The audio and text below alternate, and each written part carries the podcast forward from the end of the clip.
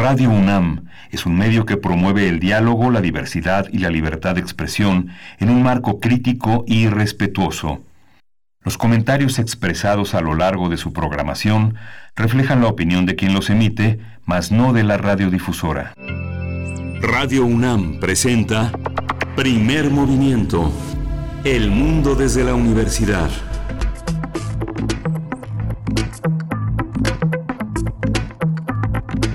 Hola, buenos días. Hoy es martes 9 de julio y son las 7.06 de la mañana aquí en la Ciudad de México. Estamos en Radio UNAM, en la cabina de Radio UNAM, en primer movimiento. Berenice Camacho, hola, buenos días, ¿cómo estás? Hola, muy buenos días, Miguel Ángel Quemain. Buenos días a nuestro auditorio de esta mañana. Pues todo un privilegio estar aquí eh, estar en este periodo vacacional acompañando su descanso. Muchísimas gracias por sintonizar Radio UNAM. Y pues bueno, iniciamos, iniciamos porque esto no se detiene pues queremos saber qué pasa con los aranceles, Miguel Ángel, estos aranceles a estructuras de acero anunciados ayer por, eh, por Estados Unidos, específicamente por el Departamento de Comercio de Estados Unidos, quienes argumentan ante pues este anuncio que se llevan a cabo prácticas desleales. Pues ayer fue toda una todo un tema, una confusión también, eh, pero lo que dice Jesús Seade, quien es subsecretario para América del Norte y negociador del TEMEC, nada más y nada menos, es que son estas son acciones que van sobre estructuras de acero las cuales nunca estuvieron sujetas a esta dichosa sección 232 es la, la, sección del TEMEC sobre seguridad nacional, la misma sobre la que se negoció hace algunas semanas, ustedes lo recuerdan, ante estas amenazas arancelarias eh, que progresivamente irían mes con mes subiendo el 5%, pues no tiene que ver, dice Jesús Seade, eh, y pues bueno, es un tema que pone, no pone en riesgo, según él, la ratificación del TEMEC, que ya está en puerta, en donde se negocia entre países, de país a país sino que son acciones dirigidas a particulares o clientes acereros específicos, son, son acciones, digamos, selectivas, eh, y pues bueno, esto que fue un anuncio por parte de Estados Unidos, no tiene que ver con aquella situación, la situación de hace semanas, no involucra la cuestión migrante ni de seguridad nacional del mismo Estados Unidos, que era el argumento que se tuvo hace unas, unas semanas. Sin embargo, pues esto no deja de ser un problema, eh, de, de, orden distinto, pero un problema al fin y al cabo, que obedece a, pues a este proteccionismo, dice SEADE, este proteccionismo exacerbado que se ha dejado ver todavía con más fuerza en el gobierno de Donald Trump. Y pues bueno, también esto se puede traducir como no es lo mismo, pero, pero finalmente nos afectará igual, ¿no? O de una manera eh, similar nos afectará finalmente.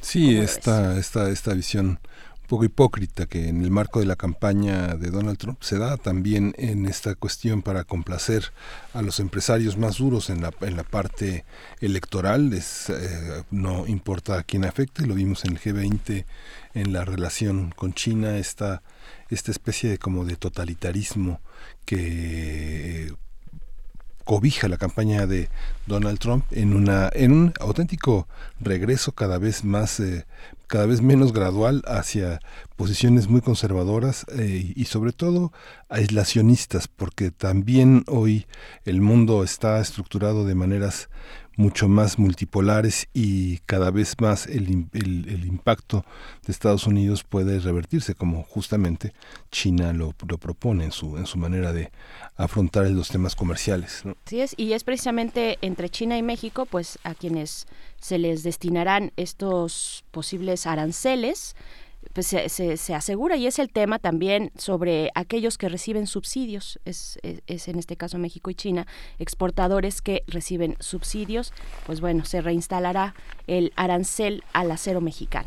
Sí, y ayer me llamaba muchísimo la atención cómo hay una parte de endurecimiento al interior de la, de la administración, un, endurecimiento de las penas por robo, homicidio, reincidencia, eh, el robo simple, los, el robo de dispositivos electrónicos, si se comete con violencia, si no, si la víctima es mayor de 60 años, toda una serie eh, de grises que hacen una serie de matices en torno a cómo se eh, ejerce la violencia.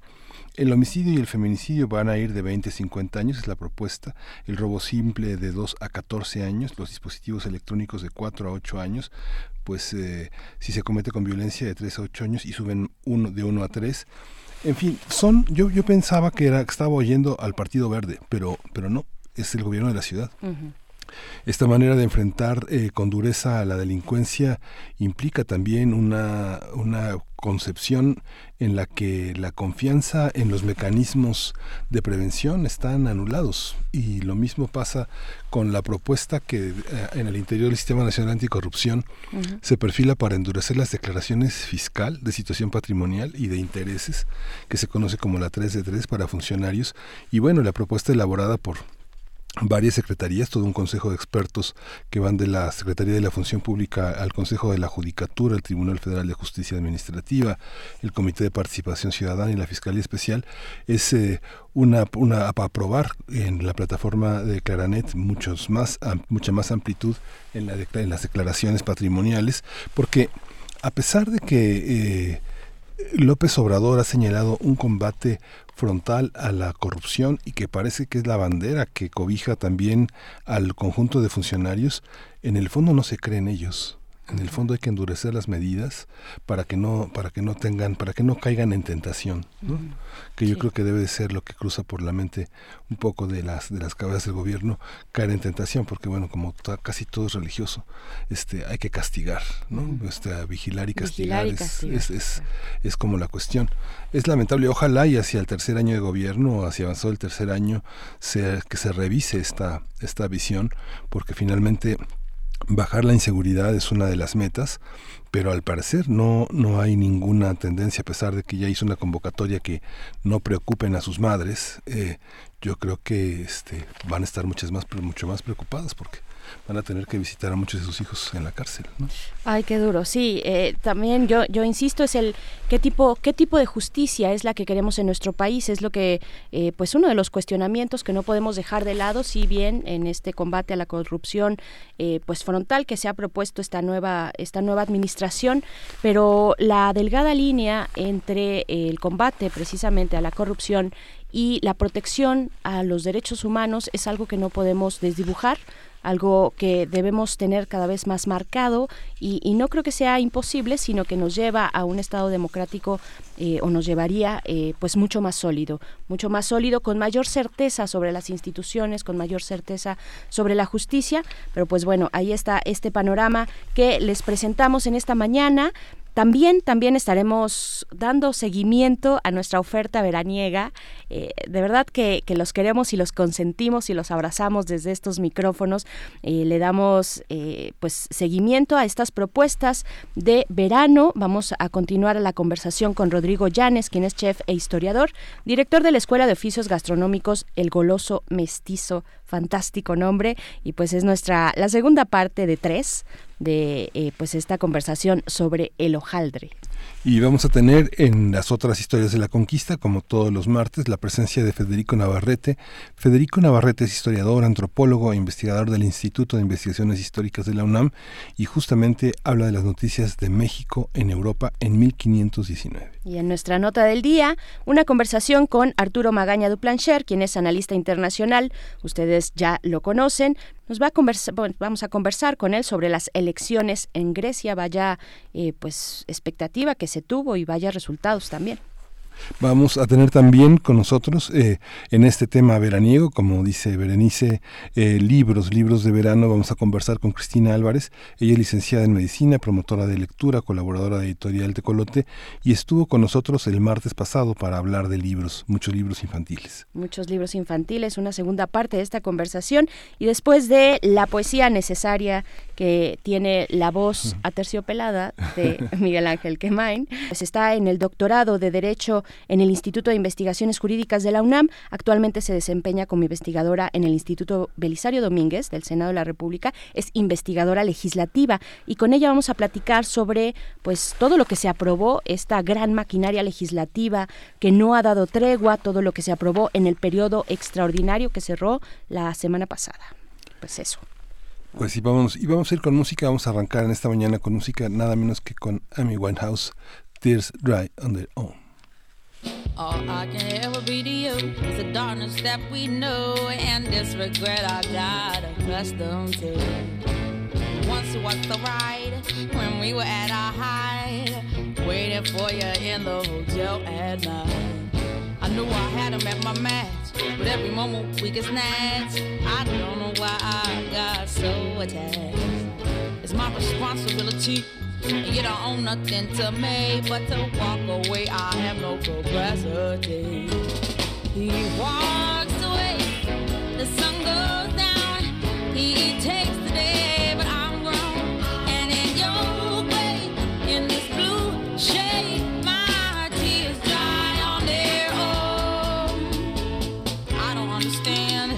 Why do I stress the man when there's so many bigger things at hand? We could have never had it all. We had to hit a wall. So this is inevitable withdrawal. Even if I stop wanting you, that perspective pushes true. I'll be some next man's other woman. So I cannot play myself again. Should just be my own best friend. I fuck myself in the head with stupid man. He walks away. The sun goes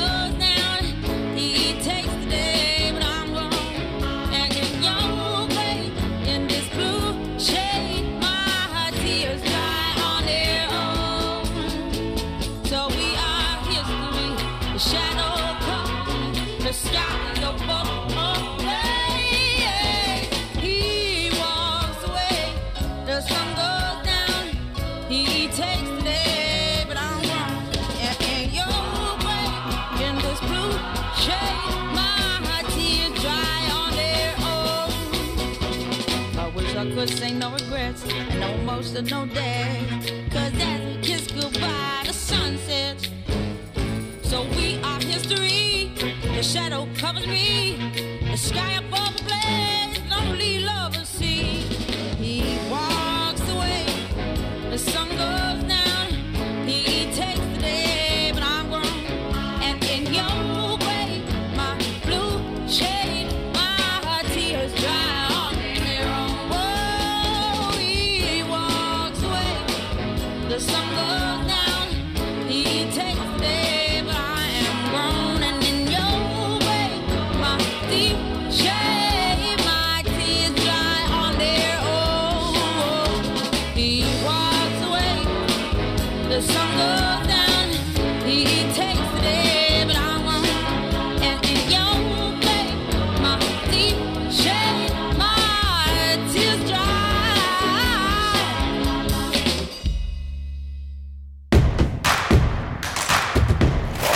Síguenos en redes sociales. Encuéntranos en Facebook como Primer Movimiento y en Twitter como arroba PMovimiento. Hagamos comunidad.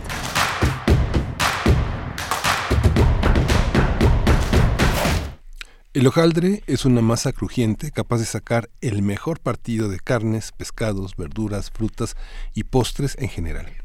Las recetas con hojaldre son un imprescindible de nuestra cocina mexicana, tanto en lo referente a platos salados como dulces y postres también, en los que se rellena o se decora al hojaldre. En Yucatán, por ejemplo, se emplea para elaborar empanadas, pasteles y varios panes regionales que se espolvorean con azúcar, mientras que en Campeche se come el hojaldre relleno de jamón y queso amarillo.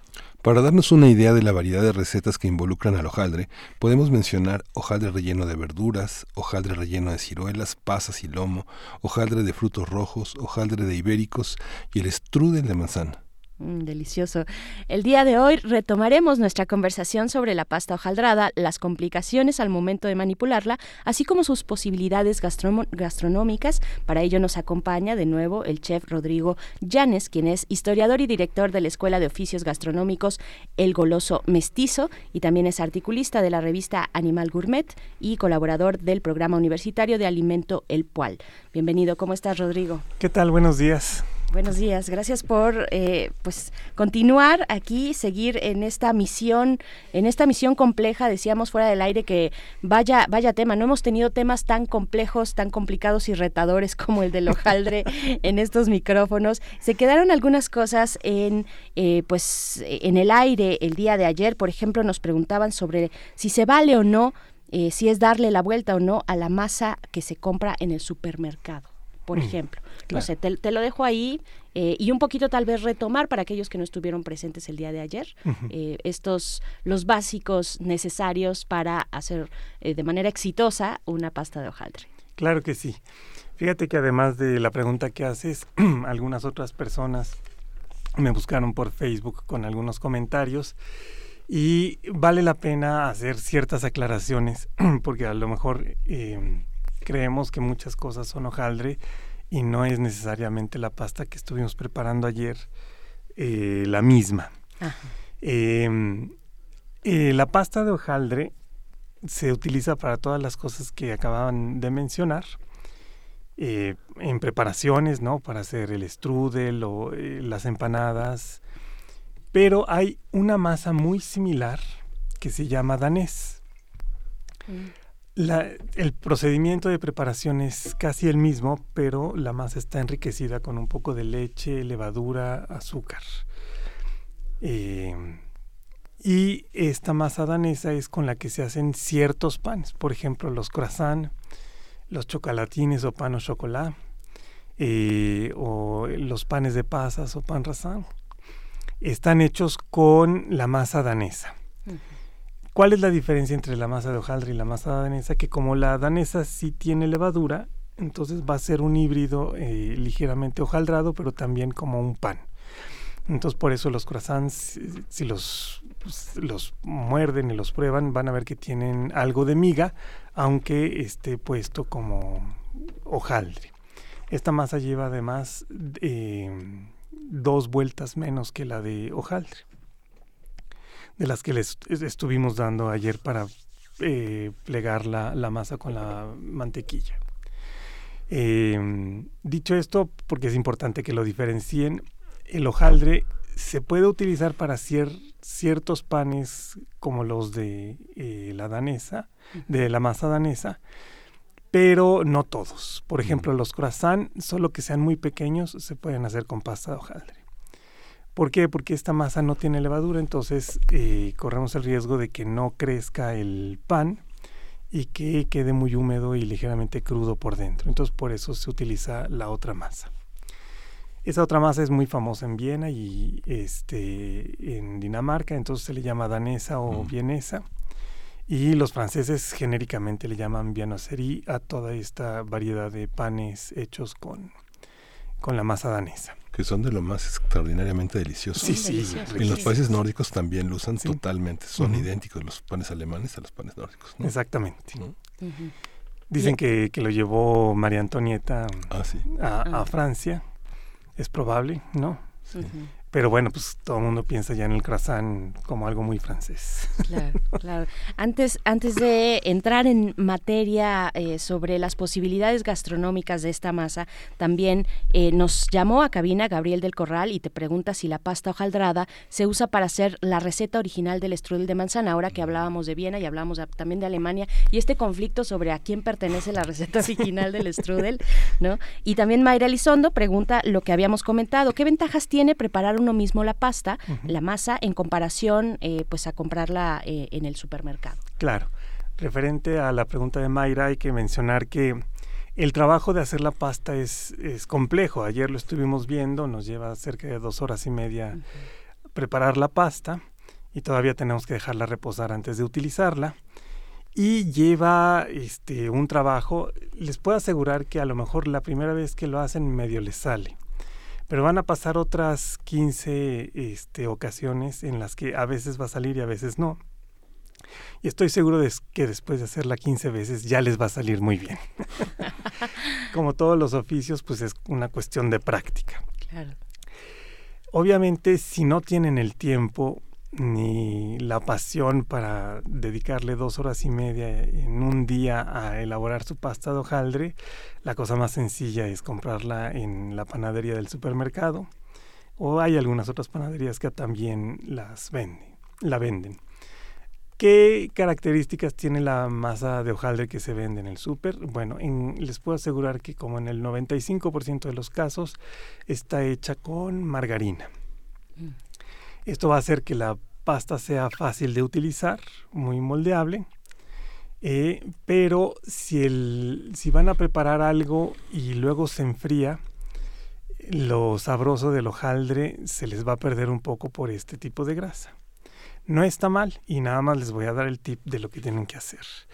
Lo que tienen que hacer es o comerse a los pocos minutos de hornearse o el pastel, no el strudel o, o las empanadas o los hojaldres que hagan, eh, para que esté todavía calientito y entonces la grasa quede eh, casi derretida y de una textura muy sabrosa. O cuando, si ya lo cocieron, recalentar el producto antes de eh, comerlo. Esto lo pueden hacer incluso con ciertos panes o galletas de hojaldre que normalmente compramos en el súper, por ejemplo, las orejitas, mm. ¿no? Si ustedes ponen la orejita un minuto en un horno que lo caliente, no, no este microondas, sino del horno eléctrico que luego tuesta, lo ponen a tostar como un minutito y luego dejan que se entibie la orejita les va a saber a gloria porque la, la grasa se va a volver a, hacer... activar. Sí, a derretir, por decirlo así y a darle la textura y el sabor adecuados. Me acaba de explotar eh, la cabeza con ese sí, sí. porque aquí en la producción además, díganme si no, somos eh, fieles a las orejitas que vienen en las cajas de galleta. bueno, son un, tesoro preciado y hay competencia. Es que es la única galleta potable de esa de galletas que nos dan. Pero meterla en el horno, en el hornito eléctrico, bueno, es qué maravilla, qué tip nos Se va a calentar y luego la dejan entibiar para que tampoco la coman caliente porque eso quema y no no, se dice. Es que, las, es que las empanadas que venden así los, en, los, en las salidas de los metros, ¿no? que, que, hicieron el día anterior, este, hay que quitarte la grasa con espátula de los Literalmente, sí, eso es por el tipo de grasa, que es la margarina. Si lo calientan vas a ver que se resbala maravilloso. y sobre la receta del strudel hay que decir que la mayoría de las panaderías en México, igual que los franceses, hacen el strudel con la pasta de hojaldre. Los austriacos tienen una receta distinta. Es una pasta que queda muy suave y, por decirlo así, aguada, y que incluso se extiende con las manos y un poco de aceite. Eh, eh, la preparación es completamente distinta, no, no se parece nada a lo que estuvimos haciendo ayer. Y es una, eh, ya que se extiende con esas manos, se, se envuelve varias veces como una especie de, de puro o de taco enrollado bastante el relleno de la manzana. Esa receta austriaca, los austriacos están siempre muy orgullosos de, de ella y dicen que es el original strudel. A mí me tocó ver a un chef austriaco prepararla y es una cosa sorprendente, maravillosa. Y hay ciertas panaderías aquí en México que, o pastelerías más bien, que llegan a utilizar esta receta. Yo no sé si sigue existiendo, pero recuerdo que había una en Polanco que se llamaba Fanu y que tenían esta receta original. Mm. Es eh, necesitas mucha práctica para saber para hacerla y que te salga bien. Y este habría que mencionar que a lo mejor el procedimiento es más sencillo que el hojaldre, pero este tiene también su, su ciencia. Con esa pasta obviamente no puedes hacer nada que no sea ese strudel. Lo puedes rellenar de distintas cosas, pero no te sirve para hacer las variedades de panes que sí te da la pasta de hojaldre.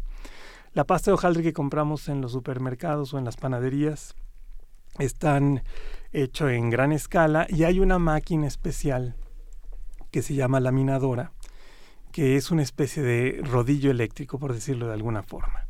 En realidad son dos rodillos que están casi como si fuera una prensa de, periódico, ¿no? rodando y se va graduando el espesor de, de lo que va extendiendo. Entonces uno pone la pasta y los dos rodillos van avanzando y te saca la pasta del otro lado ya extendida. Y luego le vas bajando la graduación hasta que tiene el, el ancho necesario y así se facilita el trabajo no solamente de elaborar la pasta, sino de luego extenderla para utilizarla y hacer las, las empanadas o, cualquier otro producto de hojaldre. Eh, lo que sucede generalmente con estos hojaldres, pues es que tienen los pliegues perfectos, ¿no? Porque de las cosas que comentábamos ayer, a lo mejor una parte nos puede quedar más ancha o más delgada. Con la laminadora, pues queda perfecto a la misma, este, al mismo espesor. Y este, pues finalmente hay una persona dedicada exclusivamente a estar haciendo el hojaldre por varias horas y por eso tiene esa característica que a nosotros nos va a llevar un tiempo hacerla, ¿no? Si somos de los que nos encanta cocinar y, si le podemos dedicar ese tiempo a elaborar la pasta de hojaldre, pues está fabuloso que la hagamos nosotros. Y si no tienen ese tiempo, pero les encanta el hojaldre y quieren hacer algunos platillos o cosas dulces, deliciosas, pues sí, es mejor comprar la pasta. Para, ahora sí que, ¿para qué llorar y para qué sufrir? ¿Para qué llorar? Como ¿Para diría Vinicius. Muy bien, eh, pues bueno, ¿cuáles son las recetas? Que finalmente es lo que eh, nos vas a compartir el día de hoy, Rodrigo. ¿Qué recetas nos recomiendas? Eh, no sé si hoy vamos con dulces o saladas o vamos invariablemente... Miren, si quieren vamos a platicar de las posibilidades del hojaldre y hacia el final damos la receta del strudel. Perfecto. La pasta de hojaldre, ya que la tenemos preparada y reposada, se extiende nuevamente con suficiente harina sobre la mesa y luego sobre la masa para que el rodillo tampoco se pegue. Recuerden que cuando están extendiendo esta pasta, rolar el rodillo. El rodillo es para que role, no para presionarlo como si fuera este un golpe, por decirlo así. Entonces vamos extendiendo eh, la pasta. Hay que, uno de los consejos que recuerdo que decía mi maestro de pastelería, es eh, extenderla en todos los sentidos, ¿no? Digo, en los dos sentidos que tiene la pasta. imaginemos que tenemos el rectángulo y entonces lo podemos extender hacia el sentido de, la base o hacia el sentido de la altura del mismo rectángulo. Em, y estar moviendo constantemente la masa con nuestras manos para verificar que no se está pegando, ¿no? Mm. Que es como una sábana que podemos eh, manejar fácilmente sobre la mesa. Que ese puede ser un riesgo, ¿no? Que se pegue y que se generen estos agujeritos. Y entonces te sale la, la, grasa y entonces ya no se hojaldra bonito. Mm, entonces, eh, si nosotros estamos constantemente revisando que no está pegada y que hay suficiente harina abajo, todo va a estar muy bien. Em, generalmente la pasta de hojaldre se extiende a, una, a un espesor de eh, un poquito menos de un centímetro, ¿no? Es como entre medio centímetro y un centímetro. Eh, ese es la, el grosor ideal para hacer cualquier producto. Si vamos a hacer empanadas o si vamos a hacer pizzetas o lo que sea, ese es el espesor. ¿Por qué? Porque si lo hacemos más delgado corremos el riesgo de colapsar toda la estructura que hicimos de hojas de masa y grasa. Y entonces ya no, ve, ya no va a hojaldrar. Los franceses tienen muchísimas variedades a partir de la misma masa. Entonces, ¿qué podemos hacer con la masa de hojaldre? Si la extendemos y cortamos eh, unos círculos, ¿no? Con un vaso o con un molde específico redondo, ese, ya que lo cortamos, podemos a su vez extender ese círculo para hacer una especie de óvalo y con eso hacer las empanadas. Mm, ¿no? ¿Por qué? Porque si doblamos ese óvalo va a quedar esa media luna que es una empanada. Hay otras, eh, las panaderías a veces utilizan un molde que ya tiene la forma de, la empanada y se recorta con eso y, luego ya es muy sencillo este simplemente rellenar la, pasta. Y todas salen igualitas, parejitas, mismo tamaño. Sí. Ajá. Eh, ¿Qué cosas tenemos que entender para que los productos de hojaldre salgan bien? Generalmente eh, hay que ver que el, clima esté fresco donde lo estamos haciendo. Si es un lugar muy caluroso, corremos el riesgo de que justamente la grasa se empiece a fundir. Entonces hay que procurar que sea en un ambiente más o menos frío. Si lo vamos a hacer en un ambiente cálido, eh, pues hay que hacerlo lo más rápido posible para que al momento de extender la masa todo salga bien. Luego, eh, para que la pasta no se pegue a la charola donde vamos a hornear el producto, lo podemos engrasar bien con un poco de manteca vegetal o de la misma mantequilla. O ya en esta época de globalidad, vayan a conseguir un papel que se llama papel estrella. que es algo, algo así como que el mejor invento de los para un pastelero o un panadero, que es un papel siliconado eh, que sirve para hornear las cosas de pastelería. Se le llama estrella porque tiene impresas unas estrellas de color naranja y nada más hay que entender que hay que utilizar el reverso de las estrellas por la parte opaca, no por donde están impresas, porque si utilizan esa superficie se va a pegar a las estrellas. En cambio, del otro lado no se pega y este papel lo pueden utilizar hasta cinco veces eh, horneando cosas. Si ustedes ponen sobre la charola este papel y luego cualquier pieza de hojaldre que hayan elaborado, unas empanadas, unas orejitas, lo que sea, no se va a pegar nunca. ¿No? Y eso es una maravilla. porque Luego es horrible haberte dedicado a hacer tu pasta de hojaldre dos horas y media, esperar un día y luego se te pega el asunto. Es, es horrible. Yo he llegado así en momentos de desesperación a golpear charolas de frustración. Pero bueno, este, el papel para volverlo a utilizar simplemente le pasan una servilleta de cocina este, y lo limpian, ¿no? Lo que va a pasar es que la grasa que se va a escurrir un poco de la masa va a quedar ahí, lo limpian y luego lo guardan y lo vuelven a utilizar. Ya cuando vean que está este, muy deteriorado porque se va quemando poco a poco, pues ya, ya no lo utilizan y lo tiran a la basura. Eh, para que los, las cosas de hojaldre queden doraditas, bonitas, se pintan con un huevo batido. Entonces simplemente un huevo lo baten con un tenedor y se pinta con una brocha, ¿no? Pueden comprar una brocha de pintura pequeña. Una simple recomendación es que antes de utilizar las brochas las eh, pongan en agua hirviendo con la finalidad de que cualquier eh, pelo de brocha que no esté bien fijo a la base se caiga en ese momento y que luego no les quede el cabello de la brocha en, el huevo o en, o en, el producto. Este, esto háganlo obviamente un día antes o algo así. Cuando ya pintamos las cosas de, hojaldre con el huevo, antes de hornearlo hay que dejarlo reposar unos 15 o 20 minutos, esperando a que se seque el huevo. Esa es la clave para que quede eh, brillante, y bien dorado. Si recién barnizado el asunto lo meten al horno, les va a quedar amarillento porque se va a ir deshidratando poco a poco el huevo en cambio, si lo dejamos y, luego, pues para dorar necesitaría más tiempo y se puede quemar el producto. Entonces, si lo dejan secar, les garantizo que va a quedar brillante y maravilloso. Luego, si quieren hacerle alguna decoración al hojaldre eh, con un tenedor, digamos algunas líneas, eh, eso lo hacen mucho los franceses, hay que esperar a que seque el huevo y luego pasarle el tenedor con este un poquito de agua, mojan tantito el tenedor y luego hacen las decoraciones. ¿Qué decoraciones me refiero? Pues a que simplemente le pueden poner rayas a su strudel o rayas cruzadas eh, o, olas si se ponen creativos y tienen destreza para hacerlo. Pero básicamente es, es esa la técnica.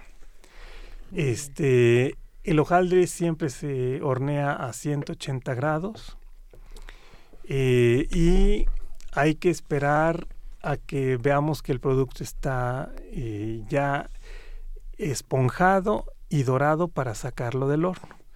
Va a depender del tamaño de las piezas y cuánto tiempo se tarda, ¿no? Digamos, un strudel tarda más o menos 40 minutos porque es una pieza grande que este, tiene el relleno y demás y que puede pesar hasta un kilo más o menos. Pero si estamos haciendo empanaditas pequeñas o pizzetas o cosas así, este, pues se va a llevar menos, unos 20 minutos, 25 minutos. Hay que precalentar el horno siempre. Siempre. Siempre. Siempre que vayan a hornear cualquier cosa, el horno tiene que estar caliente. Sí. ¿Cuánto tiempo es aconsejable? Pues unos 15 minutos para un horno casero tradicional, ¿no? Si es un hornito de, de, electricidad que tiene resistencia, ahí sí no es necesario recalentarlo porque la, resistencia calienta muy rápido el espacio y es un espacio pequeño, ¿no? Digamos, son estos hornitos donde cabe un molde o una charolita pequeña. En ese, en ese eh, caso no es necesario precalentarlo. Pero si es de gas y es una cajota como de 60 por 90 o algo así, sí es necesario calentarlo unos 20 minutos antes. Bien. Em, luego, para pegar dos trozos de masa, digamos, para cerrar unas empanadas o para cerrar el strudel con el relleno, se utiliza también el huevo y se pone en poquita cantidad en la orilla en donde vamos a jugar, eh, juntar el pliegue, ¿no?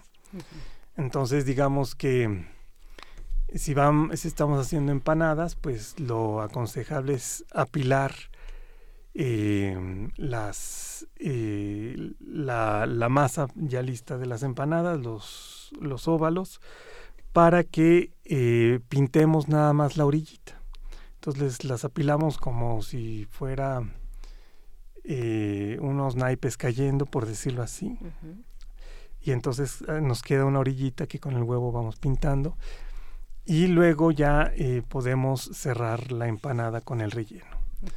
Ojo, nunca pongan demasiado relleno de, de nada en las empanadas. Uno de los errores más comunes es que queremos que la empanada sepa mucho y entonces le ponemos mucho relleno y luego al momento de cerrarla no, no cierra bien y entonces empieza a salir el relleno y entonces esa empanada se vuelve un desastre. Si es una empanadita pequeña con una cucharada copeteada cafetera del relleno es suficiente. Si es una empanada más grande, pues con una cuchara de sopa copeteada es suficiente. Luego, si van a, hay que revisar que el relleno no esté muy eh, líquido, porque eso va a hacer que también se salga. Entonces hay que procurar que los rellenos casi no tengan jugo. Este, y hay ahí ahorita unos tips que vamos a dar para, para saber qué hacer y, evitar que, que nos quede jugoso.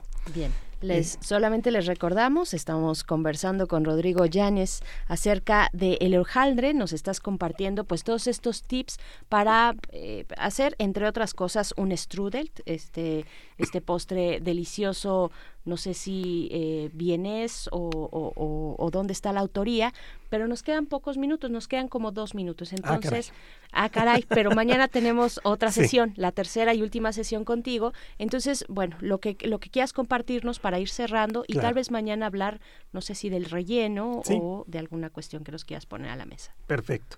Bueno, el, el eh, consejo para evitar que los rellenos líquidos se nos desborden es que al momento de cocerlos los, podemos espesar con un poco de maicena o fécula de maíz disuelta en agua. Entonces digamos que estamos haciendo una mermelada de manzanas como para el relleno de unas empanadas de manzana o incluso del strudel. Entonces vamos a preparar y mañana damos la receta este, con manzana picada y un poco de azúcar, canela, nueces, pasas, este relleno lo estamos cociendo en la olla y dependiendo de la cantidad, pero con unas dos cucharadas más o menos este, de maicena disuelta en agua. Se lo agregamos cuando estamos cociendo el relleno y entonces los jugos van a quedar como una especie de crema pastelera. Lo mismo se puede aplicar si estamos haciendo algún relleno de carne o de pollo o lo que sea. O sea, no importa si es salado o dulce. Eh, si tenemos un picadillo y le pusimos jitomate y demás y vemos que está caldoso, le ponemos esta maicena y entonces va a quedar eh, ligeramente aglutinado y ya no se nos va a escurrir en, en la, eh, al momento de meterlo en la pasta de hojaldre y todo el sabor que tiene este jugo se queda en esta especie de, de crema un poquito más, sólida. Más espesa. Más espesa. Entonces, este es uno de los tips para los rellenos. Em, hay que decir que un producto de hojaldre está ya cocido cuando vimos que se doró en la parte de arriba y que en la parte de abajo también se ve ya doradito. Este, las piezas grandes hay que vigilar siempre que el tipo de relleno que le pongamos eh, sea delgado, a menos de que sea un filete o lo que sea, y entonces ahí la pasta más bien simplemente envuelve una gran cantidad de ingredientes para que eh, no nos quede cruda, ¿no? Luego, hay a veces la sensación de que la pasta de hojaldre puede parecer cruda y lo que pasa es que simplemente está húmeda y como tiene tanta grasa, pues tiene esta textura a veces suave, ¿no? Si el producto está dorado por la parte de abajo y por la parte de arriba, está cocido. Mm, tan, tan. No, para que no, no duden y, se preocupen del asunto. Y pues mañana nos echamos ya las recetas en particular. Con esta pasta se pueden hacer, por ejemplo, pequeñas pizzetas como bocadillos, se pueden hacer palitos de queso, se pueden hacer las empanadas. Los franceses tienen el famoso bolovan, que eh, aquí en México también es muy popular porque se puede rellenar con mole o con otras cosas que nos gustan mucho a los mexicanos y que es una especie de mm, este como volcán por decirlo así de pasta de hojaldre que en el centro queda hueco y que entonces lo podemos rellenar con, con esto ya en frío. Este, creo que básicamente es lo que podemos decir por hoy y mañana ya nos echamos las, las, recetas. puntuales. Perfecto, pues, pues las esperaremos. Mañana eh, ya iniciando contigo, vamos con todo para que nos dé tiempo de tener estas recetas, una salada y una dulce, el strudel y otra que nos quieras eh, compartir. Rodrigo Yáñez, muchísimas gracias por estar aquí. Por nada, y un saludo a Federico Navarrete que sé que va a estar aquí un ratito y este ahí estamos colaborando con él en Noticonquista. Ah, fantástico. Ah, pues bueno, hay que, hay que compartir lo que están haciendo ahí en este sitio de Noticonquista, lo pueden consultar, es una iniciativa del Instituto de Investigaciones Históricas y pues va el saludo para Federico que viene ya en unos momentos. Muchas gracias, Rodrigo. Ya. Vamos con música. Eh, vamos con música, vamos a escuchar eh, Alísima eh, con la canción Ilia.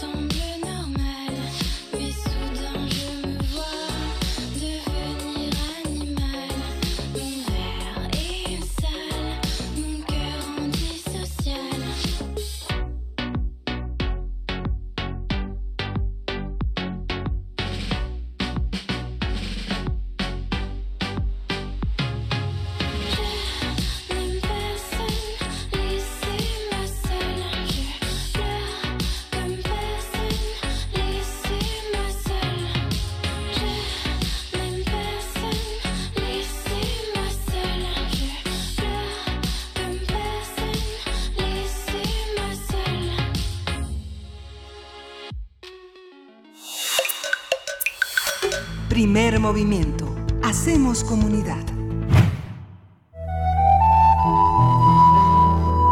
Otras historias de la conquista. Y lo dicho, ya se encuentra en la línea de primer movimiento Federico Navarrete, quien es historiador, antropólogo e investigador del Instituto de Investigaciones Históricas de la UNAM. ¿Cómo estás, Federico? Muy buenos días.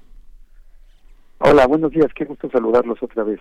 Pues igualmente te, te dejaron saludos por acá, no sé si escuchaste a Rodrigo Llanes que, que también colabora en Noticonquista y pues bueno, ahí están los saludos entregados y pues te damos la bienvenida Federico de esta manera para hablar de, eh, de las noticias de México en Europa en el año de 1519.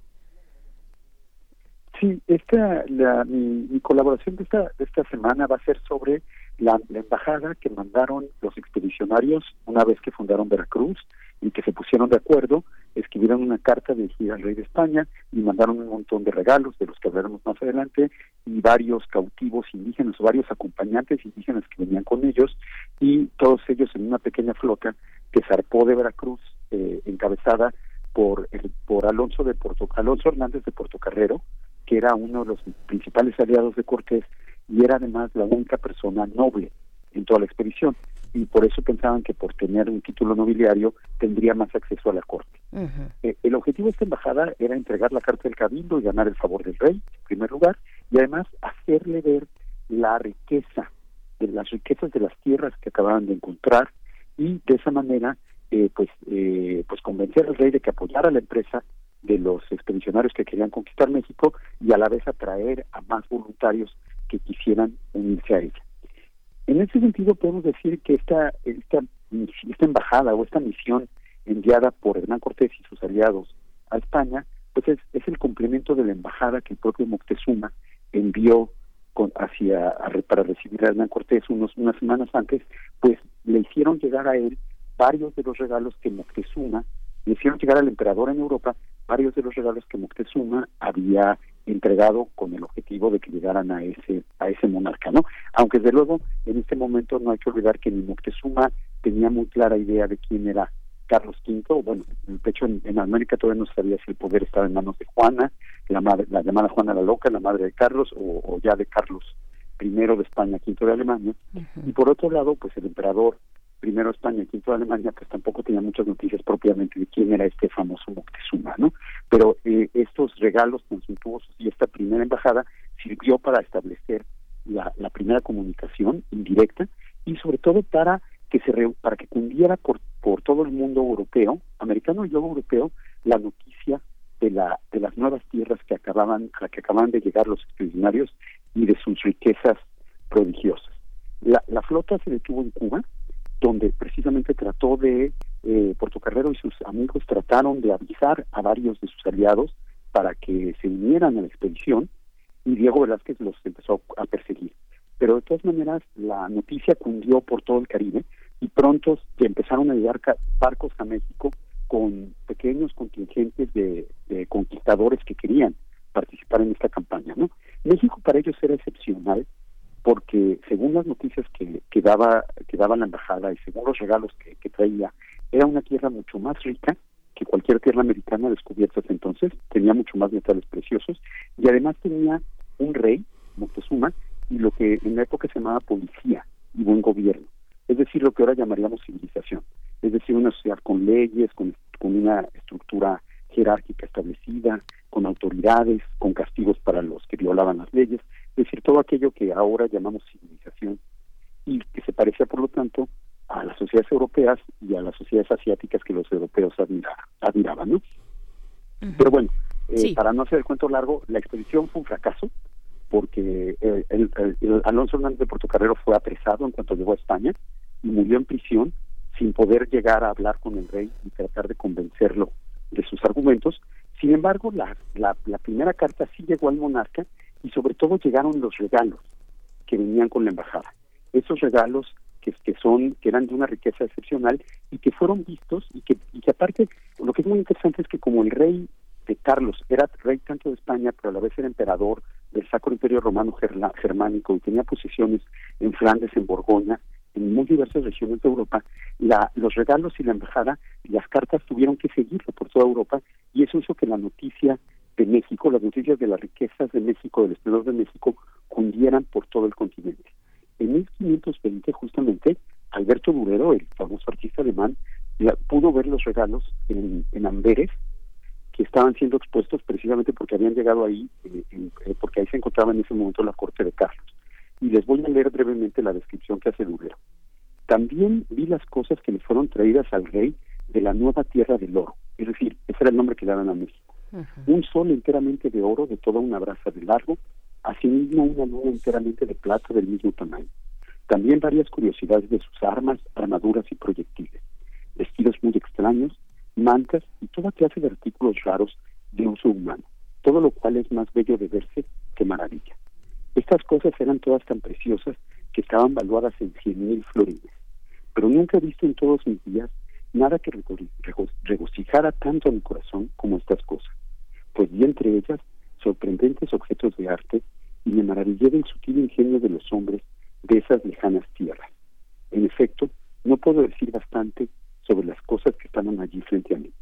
He visto en esta ocasión toda suerte de magnificencia. Ninguno de nosotros ha visto jamás cosas tan suntuosas. Creo que estas palabras de, de Durero son, son muy elocuentes, ¿no? Hablan de, por un lado, la, el valor económico que los, que los europeos le atribuían al oro y a los metales preciosos enviados desde, desde México, pero sobre todo hablan de la fascinación estética, ¿no? De la fascinación que provocaron en, los europeos la riqueza de la tradición artística mesoamericana, la suntuosidad de los trajes, la suntuosidad de los discos de, de las joyas, de los discos de oro, y también la sorpresa del ingenio de esos hombres desconocidos. Y supongo que detrás de toda esta fascinación hay también cierta extrañeza, ¿no? El reconocer una estética que es tan diferente a la, que era tan diferente a la estética tradicional europea y una estética tan diferente de hecho que aún ahora en el siglo XX se ha seguido discutiendo mucho tiempo después se ha seguido discutiendo pues las reglas de la estética indígena de la de la, de la historia del arte de los pueblos mesoamericanos no entonces esta primera sorpresa de, Durero es una sorpresa que de alguna manera no ha terminado en la manera en que desde la desde el punto de vista occidental vemos al arte ameríndio, ¿no? Pero también nos indica, eh, si, si alguien como Durero estaba viendo estas piezas en 1520, eso nos habla de la rapidez con que cundió la noticia, ¿no? Muy pronto las cartas de relación de la primera la carta del cabildo luego las otras cartas que mandó Cortés fueron publicadas y traducidas a muchos idiomas y México se convirtió en un referente conocido para los europeos un mundo nuevo, un mundo de una riqueza y un esplendor sorprendentes, de que pronto también empezaron a llegar personas. Se, se cuenta que con, que con estos, estos regalos llegó también un grupo de danzantes mexicas, aztecas, que, que de hecho llegaron a Zamberes buscando a Carlos, bailaron frente a él y luego se quedaron a vivir por ahí, porque pues básicamente ya nadie se encargó de mandarlos de regreso a Mesoamérica. Y hay un pueblo en Bélgica donde la gente todavía dice descender de esos danzantes aztecas y conservan los teponazlis y los huevos, es decir, los tambores que traían sus antepasados hace 500 años. Fueron una especie de descubridores de Europa desde el lado desde el lado americano, ¿no? Eh, lástima que no que no hayan escrito una historia de su conquista de Bélgica. Y por otro lado, el gran ausente de esta descripción de de Durero es el famosísimo penacho eh, de Moctezuma, ¿no? El que la pieza esta que está en Viena y de la que tanto se habla en la actualidad. Y justamente la semana entrante en Noticonquista tendremos un artículo sobre este penacho en el que se plantea que es muy probable que no haya venido en esta primera, que no haya sido un regalo de esta primera embajada, como suele decirse, y por otro lado, que no que tampoco es probable que fuera la corona de Moctezuma o el penacho propiamente de Moctezuma, es decir, una insignia real, una insignia imperial, una insignia de su rango, sino que más bien era un, este un tocado ritual que podía ser usado por sacerdotes o por personificadores de dioses y que muy probablemente fue hecho exprofeso para regalarse. O sea, no, no, no era que Cortés le, mandó su propia corona a Moctezuma, ¿no? Pero de todas maneras, pues el, el, hecho de que aún hoy, 500 años después, este, este penacho, este tocado de plumas, siga siendo objeto de disputas, pues nos habla de lo importantes que fueron estos primeros contactos y del impacto que tuvo la noticia de México en, Europa. Sin duda, sin duda, que, querido Federico Navarrete, pues ahí está la invitación a que se acerquen a este sitio noticonquista.unam.mx y puedan encontrar estas y otras otras historias de la conquista y vaya que sí son otras, que son otros ángulos los que nos ofreces en esta mañana y pues te agradecemos mucho, te mandamos un fuerte abrazo. Pues muchas gracias a ustedes y nos vemos dentro de dos semanas. Nos vemos dentro de dos semanas. Así es, pues bueno, hay que decir que eh, Federico Navarrete pues está en otras latitudes, se encuentra eh, descubriendo algunos, algunos otros tesoros en otros lugares, por eso se escucha pues este retraso, este delay que le llamamos y pues bueno, le mandamos un, un fuerte abrazo y pues llegamos al final de nuestra primera hora, Miguel Ángel, son las 8 de la mañana. Y le decimos adiós a nuestros eh, radioescuchas, a nuestros amigos de la Radio Universitaria de Chihuahua, nos escuchamos mañana y vamos a la segunda hora de primer movimiento. Síguenos en redes sociales. Encuéntranos en Facebook como Primer Movimiento y en Twitter como arroba PMovimiento. Hagamos comunidad.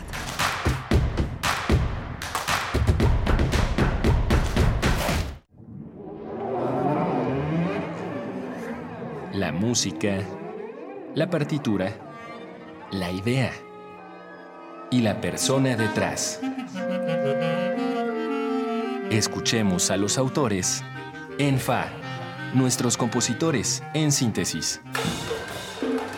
Un espacio de entrevistas a jóvenes creadores mexicanos de música académica, todos los jueves a las 11 de la noche. O sintoniza la retransmisión los domingos a las 7 de la tarde. 96.1 de FM. Radio UNAM, Experiencia Sonora.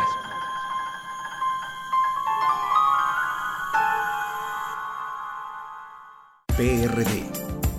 El PRD está de regreso para seguir junto a la gente y mejorar tu vida como lo hemos hecho desde hace más de tres décadas. Estamos afiliando con nuevas tecnologías. A lo largo y ancho del país iniciamos una campaña de afiliación para que sigamos construyendo un México más grande y más seguro para ti y para los tuyos. Acércate al PRD de tu localidad. PRD, cambiando para ser mejores. No exponga su vida sobre las vías. Si el tren está en marcha, no camine junto a él y nunca pase por debajo o entre los vagones. Cruce por los lugares designados y hágalo con precaución. Manténgase alerta. El tren siempre le avisará cuando se aproxima. No intente ganarle el paso al tren. Agencia Reguladora del Transporte Ferroviario, Secretaría de Comunicaciones y Transportes. Gobierno de México. La lucha por la equidad de género se consigue por varios frentes, desde las ideas y denuncias del feminismo hasta la deconstrucción de la masculinidad. Entre hombres, México, un espacio radiofónico para cuestionar la imagen que tenemos acerca de lo que consideramos masculino. De lunes a viernes a las 6.50 horas, retransmisión a las 15 horas por el 860 de AM y a las 6.30 horas con retransmisión a las 17 horas por el 96.1 de FM. Para poder corregir, primero hay que reconocer. Radio UNAM, experiencia sonora.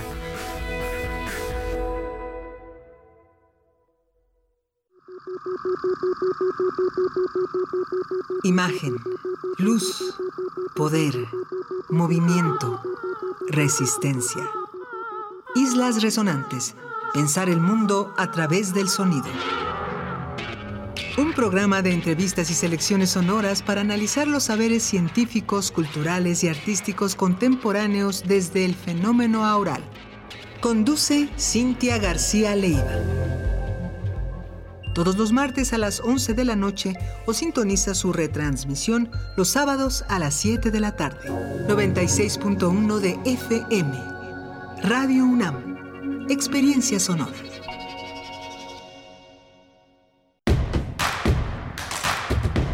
Queremos escucharte. Llámanos al 55 36 43 39 y al 55 36 89 89. Primer movimiento Hacemos comunidad. Seguimos aquí en primer movimiento hablando de, pastas de hojaldre, hablando de otras historias de la conquista, una eh, hora muy interesante con la que arrancamos.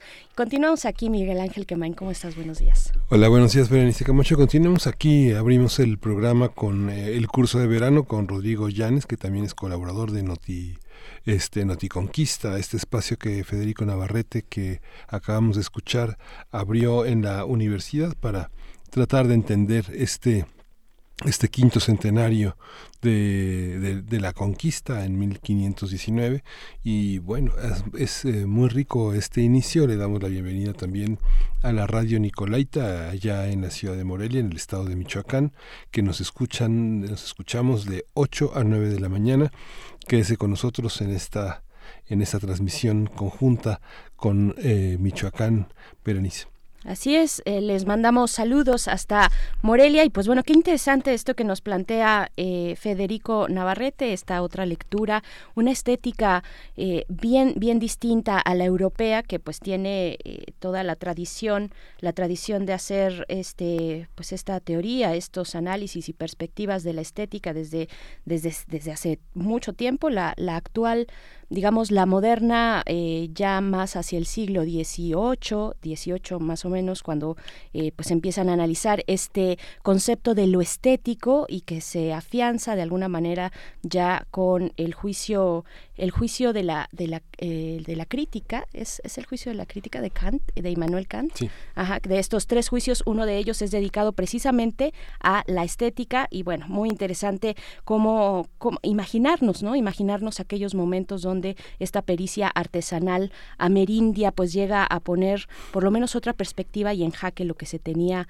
eh, pues previsto y asentado en lo bello en lo bello y lo estético europeo. Y pues bueno damos inicio así a esta segunda hora. Vamos a tener una conversación interesante con Arturo Magaña de Planchert, analista internacional, sobre las elecciones en Grecia, esto en unos momentos más, y después seguimos con nuestro hilo vacacional veraniego, con una plática, una conversación eh, sobre lecturas, sobre libros, con Cristina Álvarez, quien es licenciada en medicina, promotora de lectura, colaboradora de la editorial Tecolote, que si ustedes han tenido la posibilidad y la suerte de toparse con alguna de sus, con alguno de sus productos editoriales, eh, con alguna de estas obras de editorial Tecolote, pues sabrán de, lo que estamos hablando, de este cuidado eh, pues editorial y estético también que tienen en sus publicaciones. Estaremos conversando con ella mm, en unos momentos más y pues vámonos ahora sí con nuestra nota del día.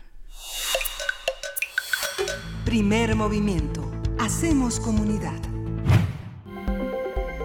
Nota Internacional.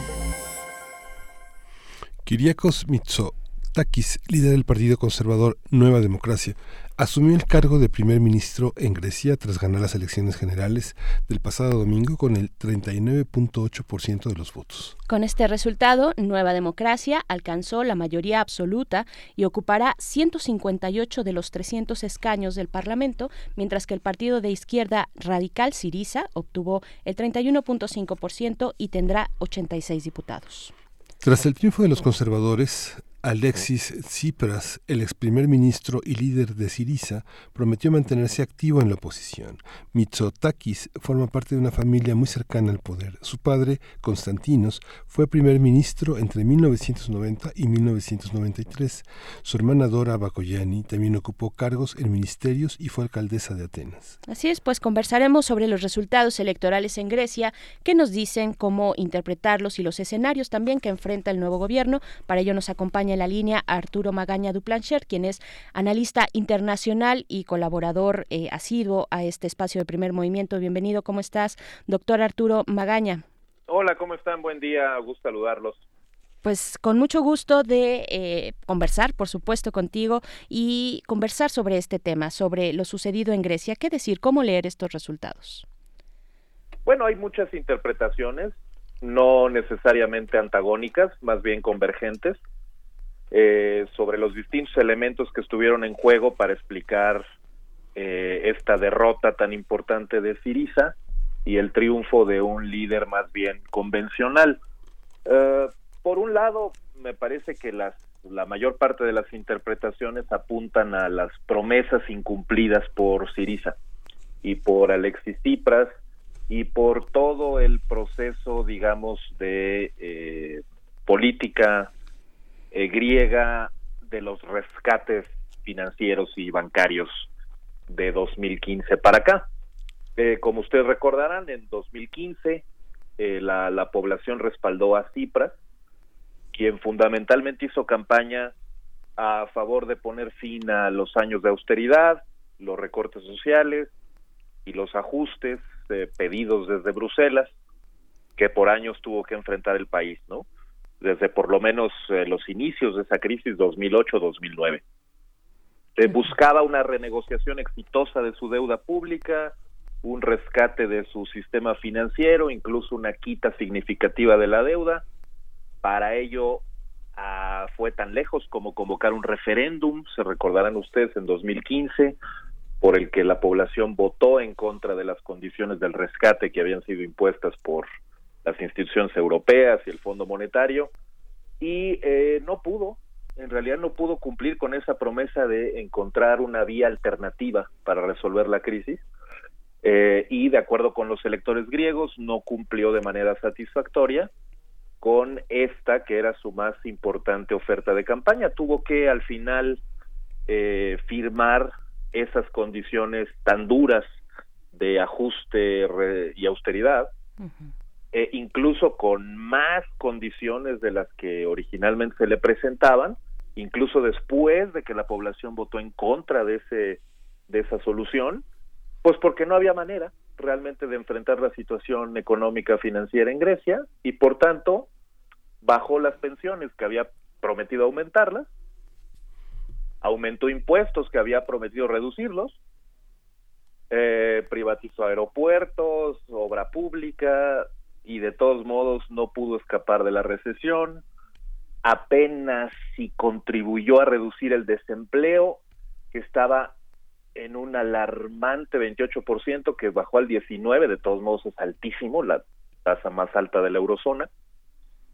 Eh, a combatir un poco también el desempleo, pero se le reprocha, me parece, y eso está eh, muy en la discusión pública en Grecia, se le reprocha que no, no consiguió eh, reducir el desempleo de un modo contundente, no fue el promotor económico que tuvo que haber sido y ni siquiera pudo cumplir con un programa que este para muchos traicionó. Y digo muchos incluidos los propios miembros de Siriza el eh, muy famoso y muy eh, mediático Varoufakis el ministro de Hacienda pues es justamente uno de estos detractores al decir que se estaba apartando del programa original de Siriza y que estaba dando demasiadas eh, concesiones a la Unión Europea. Em, hay una elevada carga fiscal que deteriora la vida de la clase media. Hay uno de cada tres desempleados que lleva sin empleo eh, más de cuatro años, el periodo que lleva este gobierno, el gobierno anterior, pues. Y la mayoría de los trabajadores en Grecia, pues si bien eh, comenzó a tener eh, oportunidades de trabajo, pues son oportunidades de trabajo que le dan de 500 a 1000 euros al mes. Eh, por lo tanto, pues no hay una satisfacción ni siquiera suficiente entre amplias capas de la población que habían votado por él, fundamentalmente los jóvenes.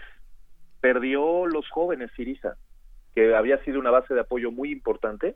Uh Cipras consiguió una reforma a la ley electoral para adelantar la edad para votar desde los 17 años y entonces entraban algo así como 600 mil nuevos votantes menores de 22 años, mayores de 17, pero ahí este, también ganó ganó Nueva Democracia.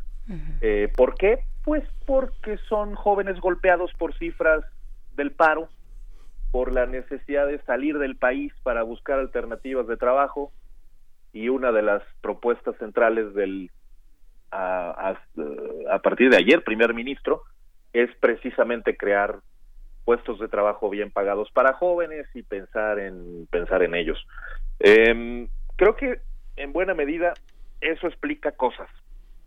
Luego hay otras explicaciones adicionales no que tienen que ver con que eh, Nueva Democracia es un antiguo partido conservador que por muchas décadas fue dominante de la escena política griega después de la dictadura, pero el programa de Mitsotakis buscó cambiar un poco la orientación conservadora, acercarlo hacia una posición más de centro, con planteamientos más liberales. Eh, es bastante conocido el caso de Mitsotakis luchando por grupos LGBT dentro de un partido esencialmente conservador, teniendo una postura mucho menos rígida en materia migratoria que sus eh, colegas en el partido y otros muchos temas en donde parece erigirse como el gran reformador de este partido a fin de hacerlo actual como un partido liberal moderno que eh, pues ahora fue capaz de atraer muchos votos. Claro, hay que, hay que leer esto como el impulso que pueda llegar a tener esta figura del nuevo primer ministro Mitsotakis eh, o, tenemos que ver, digamos, tenemos que verlo en su conjunto con lo que significa y representa su partido con una política tradicional, una política conservadora que está migrando, que está viendo hacia otros horizontes, cosa que vendría a, contradecir algunas de las expresiones conservadoras eh, en Europa y en otros y en otras latitudes, ¿no? ¿Cómo, lo vemos? ¿Es la fuerza de un partido eh, que se está reformando a sí mismo o es este impulso de líder, una mezcla de ambas? ¿Cómo, cómo leerlo? Sí, yo creo que es un impulso reformador que trae el nuevo primer ministro Mitsotakis en la sangre. Es eh, miembro de una élite cretense que se remonta a la guerra de independencia contra el Imperio Otomano. Es hijo de este primer ministro de los años 90, Constantinos Mitsotakis, que fue pues fundamentalmente un modernizador de la economía griega y tal. Pero esta herencia va hasta un primer ministro, eh, Benicelos, que probablemente es el político más importante de la era moderna en Grecia, que fue primer ministro en muchísimas ocasiones, allá entre 1910 y los años 30, el gran héroe de la independencia de Grecia frente al Imperio Otomano, etcétera. Em, es, tiene, tiene una mezcla muy interesante la, la presencia pública de Mitsotakis, porque es por un lado el reformador de su partido, pero por otro lado el hombre conectado con una dinastía, con una dinastía que tiene buena fama pública entre la población en general en Grecia, que no le parece que es un advenedizo, que es una cosa que hay muchos grupos que castigan, eh, y que los hace conectar con grandes momentos de la historia de Grecia. Eh, en, en, ese sentido sí tiene, digamos, su, cierto parecido con otras muchas dinastías en Europa. Em, pero por otro lado, es verdad que su propuesta liberal contrasta muy fuertemente con eh, lo que está pasando en muchas otras partes en Europa y especialmente el hecho de recuperar un viejo partido y modernizarlo, no crear un movimiento fuera de los partidos que esa era un poco la tentación también de Mitsotakis de hacer algo a la Macron, porque prácticamente es un personaje muy a la Macron, este, digo, mucho más conectado con una estirpe eh, política de muchos años, pero pues es el, el, el, el, hombre que vive en Estados Unidos, en Francia, en Inglaterra, que habla cuatro idiomas, que se ha dedicado sobre todo a temas eh, financieros, bancarios, empresariales, después incursión en política con mucho éxito y luego tiene un momento de rompimiento con la élite. Y ese rompimiento, sin embargo, como decían en la introducción, pues eh, no nos debe eh, hacer olvidar que es el hermano de quien fuera ministra de Asuntos Exteriores y alcaldesa de Atenas, el cuñado de un líder parlamentario muy importante de Nueva Democracia que fue asesinado por un grupo terrorista, eh, Bakoyanis, eh, eh, el tío del actual gobernador regional de Grecia Central, en fin. Su este, esposa Mareva, ¿no? su propia, su propia esposa es una mujer de muchísimo éxito, ¿no? Sí, cómo no. Entonces es, es, es una mezcla entre, entre ideas nuevas, eh, cierta reforma, refundación del partido, pero también un estirpe, una, una élite que sabe cómo hacer las cosas y que sabe devolver la gloria a Grecia en momentos en que Grecia necesita recuperar su gloria, ¿no? Por supuesto. Es eh, una especie, o me suena o interpreto como eh, una ruptura pública, pero unas buenas noches por, eh, todos los días, ¿no? Finalmente tiene relaciones importantes y familiares y, filiales con, con, toda este, esta élite a la que él mismo pertenece, ¿no? ¿Cómo, Correcto. ¿Cómo leer también la, la cuestión migratoria, que es algo, es un punto muy importante para Grecia por su localización geográfica, vaya por toda la historia que, que ya sabemos y con el problema, la situación migrante que tienen estos en estos momentos y también eh, cómo leerlo desde la oposición. Hemos tenido aquí, por ejemplo, con eh, profesores, traigo a la mesa eh, lo que nos ha contado Alberto Betancourt, que estuvo hace, hace pocas semanas por allá, precisamente en la isla de Lesbos, recuperando como todas o algunas lecturas, algunos, algunas acciones de grupos que están en la oposición bastante radical, digamos, ¿no? Ayudando a los a las personas migrantes que llegan, eh, organizándose al respecto, teniendo un rostro pues mucho más humano, ¿no? Eh, ¿cómo, ¿cómo, leer con eh, pues con esta visión conservadora que se expande en Europa o que resurge porque ha estado ahí siempre de, de atender, de no atender o de cerrar la puerta a, a las personas migrantes? Sí, no es que no es que el nuevo primer ministro eh, realmente esté proponiendo puertas abiertas o eh, una reforma tremenda del sistema de asilo, aunque sí está proponiendo una reforma, eh, pero sí se posicione, digamos, en un espacio mucho más inteligente, mm. que pone el énfasis en el ámbito humanitario, que pone también el énfasis en la relación con Turquía, como ustedes saben, gracias al acuerdo entre Turquía y la Unión Europea, llegan menos a Grecia de los que deberían llegar, y de todos modos llegan muchísimos. Y de todos modos los tienen en condiciones digamos que no son óptimas. Y por otro lado tarda muchísimo el sistema de asilo un poco lo que pasa en Estados Unidos para darle respuesta a los solicitantes. Y también hay una especie de limbos jurídicos sobre qué pueden y qué no pueden hacer los migrantes, cómo se distinguen migrantes y refugiados. Y lo que ha hecho Mitsotakis es ofrecer ir poniendo orden a cada una de estas etapas y cada uno de estos problemas. Eh, en parte también con una política quizá más agresiva eh, en relación con eh, la infraestructura y los temas financieros de apoyo a los migrantes. esto ha podido ir hacia adelante, me parece a mí, porque lo combina con otra oferta irresistible, que es bajar impuestos. Entonces, es un, más bien un, un, proyecto redistributivo mm. en donde está diciendo, bueno, la clase media que enfrentaba algo así como 22% de sus ingresos eh, de, de, de, impuesto sobre la renta, pues se lo vamos a bajar a 9% porque verdaderamente la tenemos ahogada y hay una reducción del impuesto a sociedades y en general una dramática eh, reducción de impuestos. Creo que solo así tendría sentido, porque hay gente que podría perfectamente decir que eh, junto con una política más eh, humanitaria y consciente de los efectos de la migración, va a subir impuestos porque hay que sufragar esos gastos. Y me parece que ahí sí fue mm. eh, bastante inflexible. Por otro lado, pues es, es parte de lo que, de, la, de la idea que generó de que pues esa crisis, junto con muchas otras, por ejemplo, la negociación para el nombre de la antigua República Yugoslava de Macedonia, que ahora es Macedonia del Norte, o bien unos incendios forestales en el, en el verano pasado, son crisis mal manejadas por el gobierno, ¿no?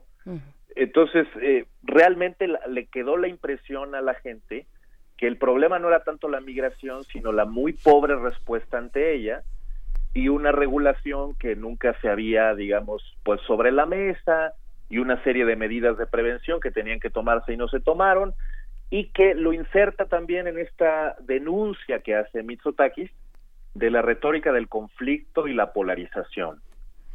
Pleitos con la judicatura, con la iglesia, con la prensa, con la Unión Europea, con las élites, con Turquía, con Chipre. Este, pues ya basta de polarización y de confrontación y de pleitos. Este, hay que resolver problemas. Esa fue la, un poco la retórica, ¿no? Y, un poco el planteamiento de campaña que hizo Mitsotakis. Eh, para él, el asunto migratorio pues es un asunto sobre todo de eh, regulaciones eh, procesos y eh, políticas que no se tomaron. Sí, y el acuerdo con Macedonia del Norte, que también para, para la gente en Grecia, Macedonia es la patria de Alejandro Magno y no una, no una, una, no una compostura política como la que hicieron este recientemente, previo a la elección, que fue como una, una puntilla, ¿no? Sí, Miguel Ángel, acuérdate que, por ejemplo, hay sondeos de opinión que dicen que dos terceras partes de los griegos estuvieron en desacuerdo con el tratado. No va a poder hacer mucho en contra de ese tratado el nuevo gobierno, pero se benefició del del del ah, del desagrado que produjo entre muchísimas personas, pues sí, porque es un asunto que involucra hasta la identidad nacional, la propia noción de soberanía, un sentido nacionalista más duro, quizá semejante a lo que significa Cataluña para muchos españoles, etcétera, ¿no? Sí. Claro. ¿Cómo, ¿Cómo leer también este impulso pues reformador, esta eh, idea de liberar, de, liberación económica eh, frente pues el contexto de la Unión Europea? ¿Cómo, cómo será recibido? ¿Cuáles son los elementos con los que cuenta pues este nuevo primer ministro Mitsotakis eh, frente a la Unión Europea? Sí, claro. Bueno, será el primer gobierno por lo menos el primer gobierno de esta época post-rescates, digamos, de la Unión Europea, después de los tres rescates, este, que va a tener mayoría absoluta de un solo partido. Esto no se ha visto en 10 años, desde que gobernó el socialismo, Papandreou, 2009, etcétera. Eh, después de una década de crisis, pues por fin tiene amplio margen para gobernar y quizá lo que sí va a enfrentar es lo que enfrentan partidos hegemónicos o predominantes en otros países, que es mantener la cohesión interna. Va a haber más oposición dentro de Nueva Democracia que fuera. Pero también es cierto que Siriza no está acabada, ni mucho menos, ¿eh? O sea, la lectura de que fue desplazada, etcétera, bueno, es real, y en parte real por una característica bastante única de la ley electoral griega. Eh, le da 50 diputados extra a quien gane la mayoría, automáticamente. Esto genera mayores condiciones de gobernabilidad. Con todo y eso, ninguno había llegado a tener mayoría absoluta. Esta es la primera vez que va a pasar en 10 años. Pero estos 86 diputados no están muy lejos de los 108 que sacó Nueva Democracia. Lo que sucede es que como le llegan los 50 extra, pues ya tiene una gran mayoría.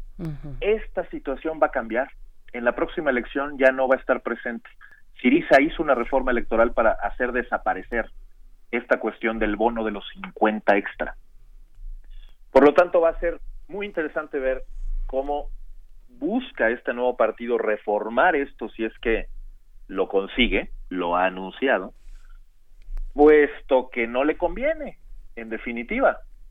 Va a ser Siriza una oposición importante, la oposición principal en una conformación de bipartidismo habitual, ¿no? Eh, y el mandato de cambio de Nueva Democracia de desmontar todo lo que hizo Siriza, pues va a tener ahí una oposición importante. Ah, ahora bien, ¿qué significa más en, en la larga duración o en una perspectiva más amplia? Pues en Europa se viene hablando desde hace tiempo de esta supuesta inevitabilidad del triunfo de los movimientos antisistémicos y de los extremismos, que tarde que temprano van a dominarlo todo. Bueno, pues yo creo que es un buen caso para demostrar que no tiene nada de inevitable, ¿no?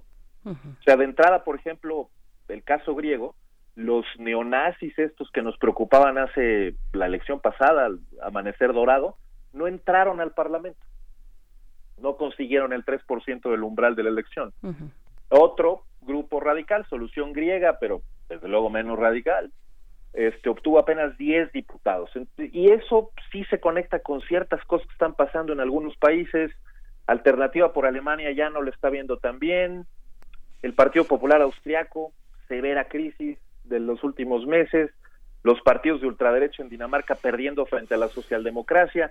En fin, este no es el fin de la historia el surgimiento de grupos antisistémicos muy exitosos, pero va a enfrentar Mitsotakis eh, muchísimos desafíos relacionados con una sociedad que ya no tiene tanta paciencia, que se cansó de un experimento que salió mal, que exige soluciones inmediatas sobre un montón de asuntos sobre los que no necesariamente tendrá completo control el nuevo primer ministro y que será objeto de nuevas negociaciones con la Unión Europea.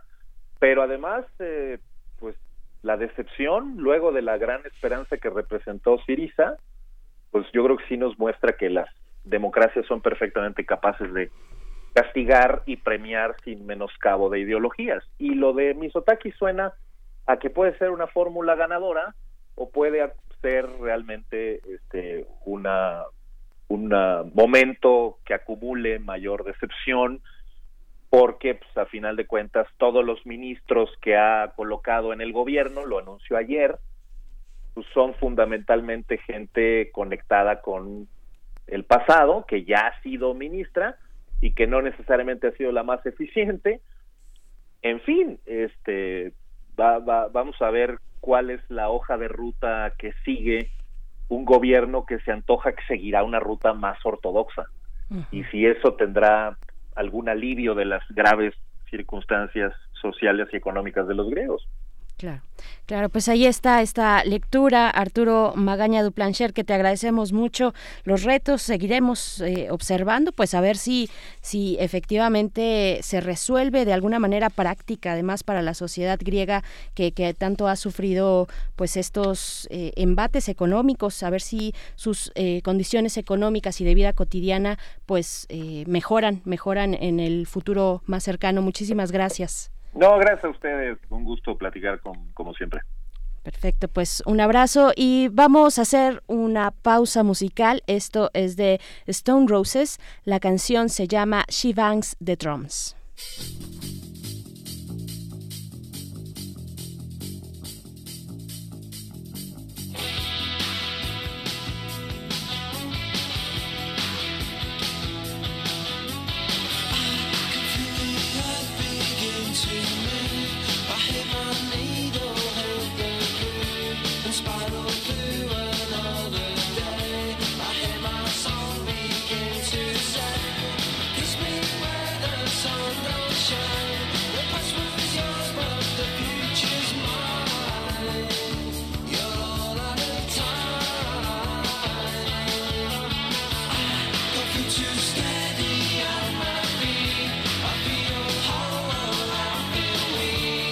Flashing through time.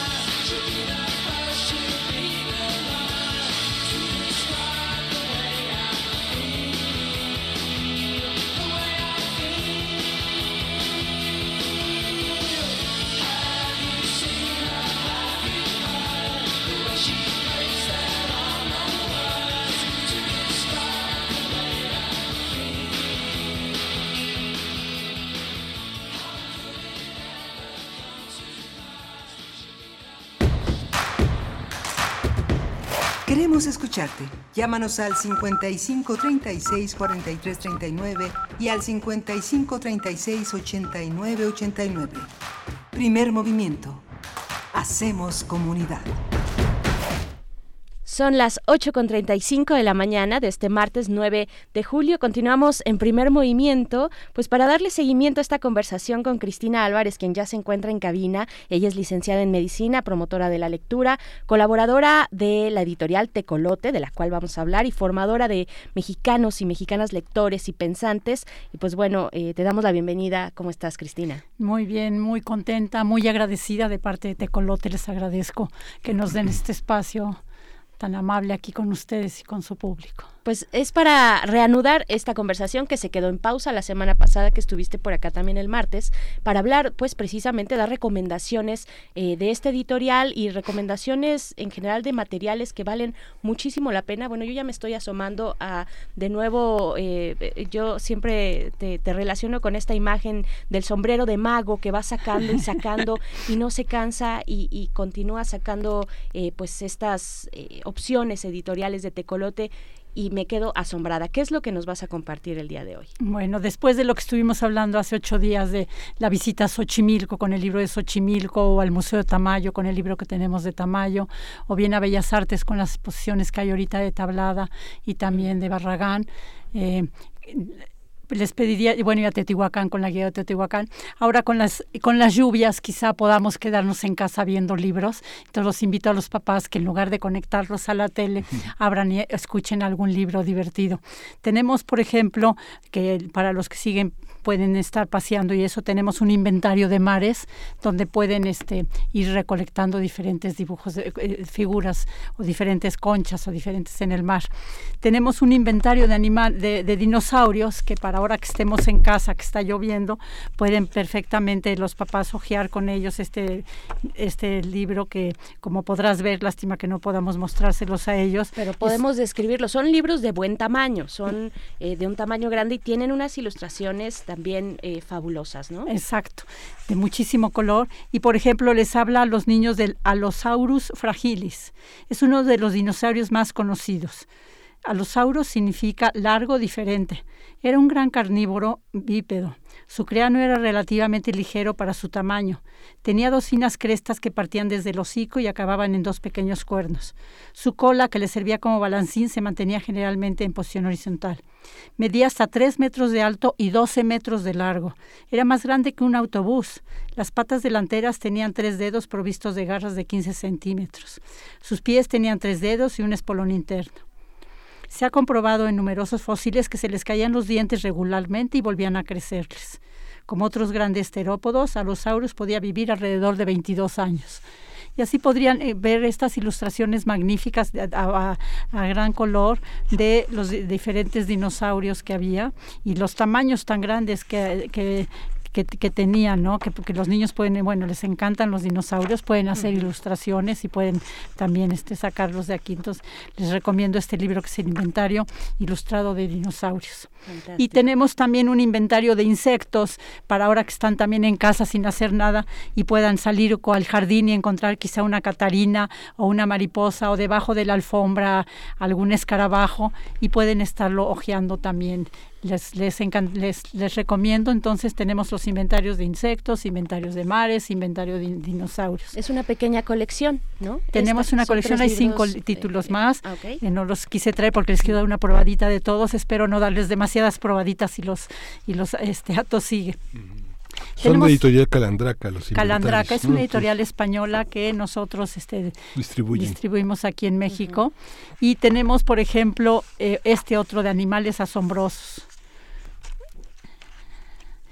Aquí en este tenemos algo que a mí me llamó mucho la atención de animales asombrosos. Lo que pasa en las colmenas. Nosotros vemos a las abejas y no sabemos qué sucede con ellas y sus colmenas. La tarea más crítica en una colmena durante el verano es mantener en unos límites aceptables la temperatura de los panales, donde se crían las larvas, que no debe subir a más de 35 grados. Se trata de una cuestión vital pues en verano las abejas obreras viven solo de seis a siete semanas. Y si empieza a hacer muchísimo calor, la forma de comunicar este cambio de calor es que la, la, la, la, la La, la, colmena. La, sí, la, la colmena, la, abeja que está ahí en la colmena, la obrera, ah. está esperando que le vengan a traer miel y en lugar de recibir miel, rechaza a la obrera que le trae la miel una y dos y tres veces. La tercera vez la abeja obrera se da cuenta que, que no debe de traerme la, la, siguiente vez y a la siguiente vez trae agua. Y entonces ponen agua y empiezan a mover durísimo las alas para lograr enfriar la colmena es muy interesante ver este trabajo de las de las de las abejas. De las abejas. Fantástico. Bueno, es que Cristina está buscando entre sus páginas, ya que las tiene seleccionadas además, para compartir, Cristina, algunos extractos eh, de estas propuestas editoriales, particularmente estos inventarios. Cuando yo los vi la primera vez ya hace algún tiempo, eh, pues me quedé fascinada, enamorada y he, tratado de conseguirlos. No lo he logrado todos y ahora me dices que son cinco. son cinco diferentes de los mares, de los dinosaurios, de flores de verdad valen, valen muchísimo la pena. ¿Qué más? ¿Qué más nos vas a compartir? De este, este libro que se llama Seres Asombrosos, trae, por ejemplo, habla de una avispa macabra. Los animales no son ni buenos ni malos, pero desde la visión de un humano algunos tienen comportamientos que nos parecen tétricos, crueles y malvados. La avispa Deuteragenia osarium es un insecto que vive en los bosques del sudeste de China. Es un buen ejemplo. Esta avispa se despreocupará de sus huevos una vez que termine su puesta, pero antes de dar por finalizada esa tarea, se habrá asegurado de que sus crías estén bien protegidas y encuentren comida fresca para al nacer. Para eso busca una araña. Le inyecta con su aguijón un veneno paralizante, la agarra con las patas y la lleva volando a su nido. La araña está viva, pero no puede escapar ni defenderse, de modo que la avispa coloca en su abdomen un huevo que al eclosionar irá comiéndose a la araña desde dentro. La, la, pobre araña está viva hasta el final, lo que asegura a la larva el alimento en las mejores condiciones. Claro, alimento fresco. Para proteger el escondrijo donde está la araña y la larva, la avispa construye alrededor una muralla hecha con barro y cuerpos de hormigas que también ha cazado. Otros insectos que anden buscando alimento y que podrían tener interés, interés en comerse a la araña y a la jugosa larva detectarán en primer lugar el olor del hormiguero y como conocen bien las formidables mandíbulas de las hormigas, lo más probable es que se alejen con rapidez. Y así habla de diferentes este, eh, seres asombrosos que los invito yo a conocer este libro. Es un, este libro de seres asombrosos. Eh, también se los recomiendo. Que es también editorial Tecolote, esa es eh, editorial Tecolote. Es a buen paso, es la colección a buen de paso. De la colección a buen paso que también distribuimos nosotros en Tecolote. Claro, y en lo que tú eh, localizas tu siguiente recomendación, yo quiero eh, también decirles que no solamente, o sea que sí, sí son propuestas editoriales dirigidas a niños y niñas, adolescentes también en algunos casos, pero que para los adultos mm, a mí me parece que funcionan muy bien porque, vaya, porque tienen un una propuesta estética, que es lo que eh, define en buena parte también a Tecolote, tienen una propuesta estética muy interesante, muy bien cuidada, eh, las historias son asombrosas, eh, en fin, vamos a encontrar de verdad pues tesoros, tesoros literarios. Justamente en el libro que describe Cristina, de José Ramón Alonso, que es biólogo y catedrático de biología en la Universidad de Salamanca, hay una muy bella ilustración sobre la mariposa monarca y él señala que algunas mariposas monarca, quizá arrastradas por tormentas, cruzan el Atlántico y consiguen llegar a España. A veces se las ve por los jardines, revoloteando despistadas como si estuvieran buscando las pirámides aztecas. la visión de los españoles, pero es muy interesante cómo, cómo ve animales que no conocen del sentido de la latitud, pero la migración es la que los coloca en un sentido de la latitud que hace que los observadores que somos nosotros sepamos que hay otras esferas, otros momentos, otros mundos. ¿no? Sí, sí, sí. Sí, es un libro maravilloso y como tú dices, no nada más para niños y jóvenes, sino también en los adultos nos puede llamar la atención por su información y por sus ilustraciones. Tengo este libro de Gilgamesh que fue escrito en, la región de Mesopotamia, hoy Siria e Irak, y fue encontrado sobre tablillas de barro con escritura cuneiforme. Y es un, el primer libro que se escribió hace más de 5.000 años que habla sobre la amistad, sobre la búsqueda de la inmortalidad. es un libro que les recomiendo muchísimo. Esta es una adaptación que hizo una checa para jóvenes con unas ilustraciones bellísimas sobre este gran libro. Eh, el Colegio de México, el Colmex, tiene el, libro original, el del poema de Gilgamesh. eh, que es un libro grueso, pero esta adaptación para niños y jóvenes con ilustraciones también lo, recomiendo ampliamente. De la misma autora está el de Simbad, que está sacado de los cuentos de las mil y una noches. No es el Simbad de Walt Disney con sus orejas de, de Mickey Mouse, sino todos los recorridos que hace Simbad para, para recorrer para llegar hasta África y Asia y todo. Entonces es un libro que también recomendamos ampliamente. Fantástico. Tenemos otro libro, estoy dando una probadita de todos para que se, se, animen a buscarlos. Tenemos uno que se llama Sapiencias y Artimañas de Nasreddin, que, habla del, eh, que, que, son cuentos muy cortitos que pueden leer en un momentito. Y por ejemplo el de Nasreddin, que el hijo de Nasreddin estaba complejado, no quería salir de casa para nada y el papá le dijo, un día vienes conmigo. Y salen, a la, y salen al parque y pasan por el parque los dos jalando un burro y la gente está ahí sentada viéndolos y dicen, mira qué tontos esos, no saben para qué sirven los burros. A la siguiente día le dice el papá, ya oíste, ¿verdad? Vamos a salir al día siguiente. Y vuelve a salir el papá con él al día siguiente y va el, señor montado en el burro y el niño jalando el burro. Y entonces dicen, es el colmo, chamaco grosero, porque, porque eh, el señor, el papá, que cómo es posible que no deje subir a su hijo al burro, es un conchudo el pobre niño jalando. Le dije, ¿oíste? Sí. Al otro día vuelven a salir con el burro y, y el, va el niño en el burro y el papá jalándolo. Y otra vez las gentes, no, miren nomás cómo es posible ese niño ahí conchudo sentado en el burro y el pobre papá jalándolo. Al otro día salen los dos subidos en el burro y dicen, pobre burro, no sabe, pobre, no saben, eh, no saben cómo, lo maltratan. Y al siguiente día vuelven a salir cargando los dos al burro y entonces la gente dice, no, estos tontos no saben para qué sirven los burros. Entonces un poco como la gente habla sin ton y son, hagas lo que hagas. ¿eh? Tiene varias historietitas muy simpáticas que también los recomiendo, que los pueden leer en cualquier momento corto. Me acabas de trasladar a mi infancia porque esa historia está incluida, estuvo incluida en los libros de texto de primaria eh, durante la década, no sé, no sé si actualmente, pero durante este, este paso de la década de los 80 a los 90 que a mí me tocó estudiar, eh, eh, venía en mis libros de texto de literatura. Y entonces son libros como con, son historietitas muy cortitas que pueden leer y disfrutar. Uriel, nuestro productor, dice que a él ya no le tocó, pues es que él es muy joven, es un bebé prácticamente. pero ya te tocarán otros. y si no, aquí está esta propuesta, Uriel. Tenemos otro de Rugidos y Orejas para más chiquitos, que es un libro que viene partido a la mitad. En la parte superior viene león, papá león, y en la parte de abajo la mamá, el papá conejo.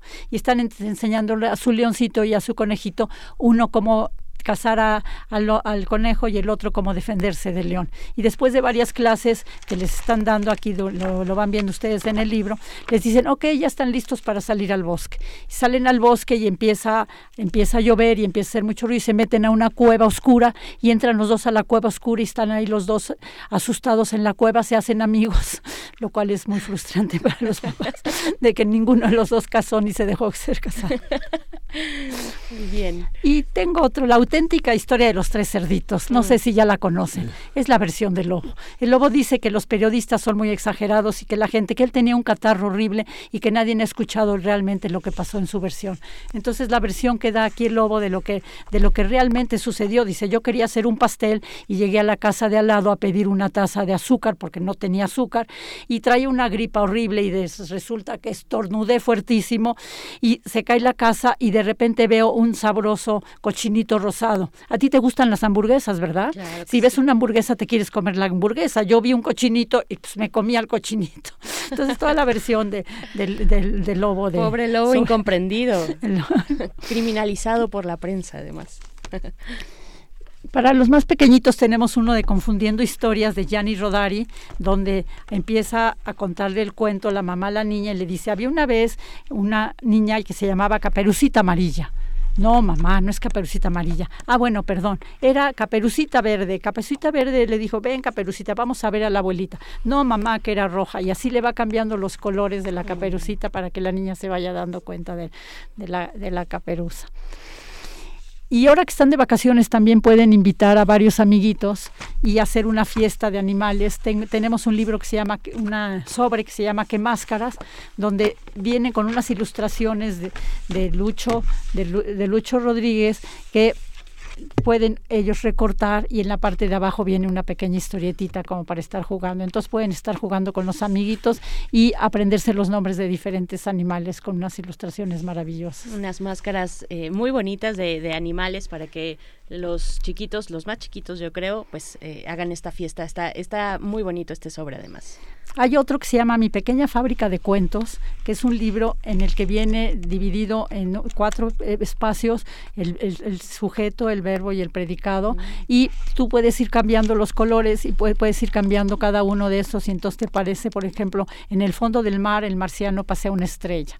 Y vas cambiando las diferentes hojas y pueden juguetear con ellos. Este libro lo recomendamos mucho para los chiquitos, que para los chicos entre 5, 6, 7 años que empiezan a leer, que empiecen a reconocer diferentes palabras, pero también que puedan ir armando diferentes cuentos, variando las diferentes tarjetitas que van este que van cambiando página por página. Es un libro que sean que sean este del cual se han impreso muchísimos. Es la tercera edición ya y les se los recomiendo mucho, sobre todo para cuando empiezan a leer y que vayan haciendo su cuento. Y una vez que ya, que ya son lectores, les puede servir como una inspiración para tener un cuaderno a un lado, tener sus colores y empezar a escribir sus propias historias y de veras convertirnos en escritores. La, por eso se llama La Pequeña Fábrica de Cuentos. Fantástico. Es, es un libro que tiene una espiral y eso le permite cambiar de los distintos, los distintos momentos de, del enunciado. Mi pequeña fábrica de cuentos se llama. Entonces eh, también, también se ve, se ve muy bueno. ¿Qué más? Tenemos uno de Casparavicius que se llama Cosas que pasan, que a veces pasan.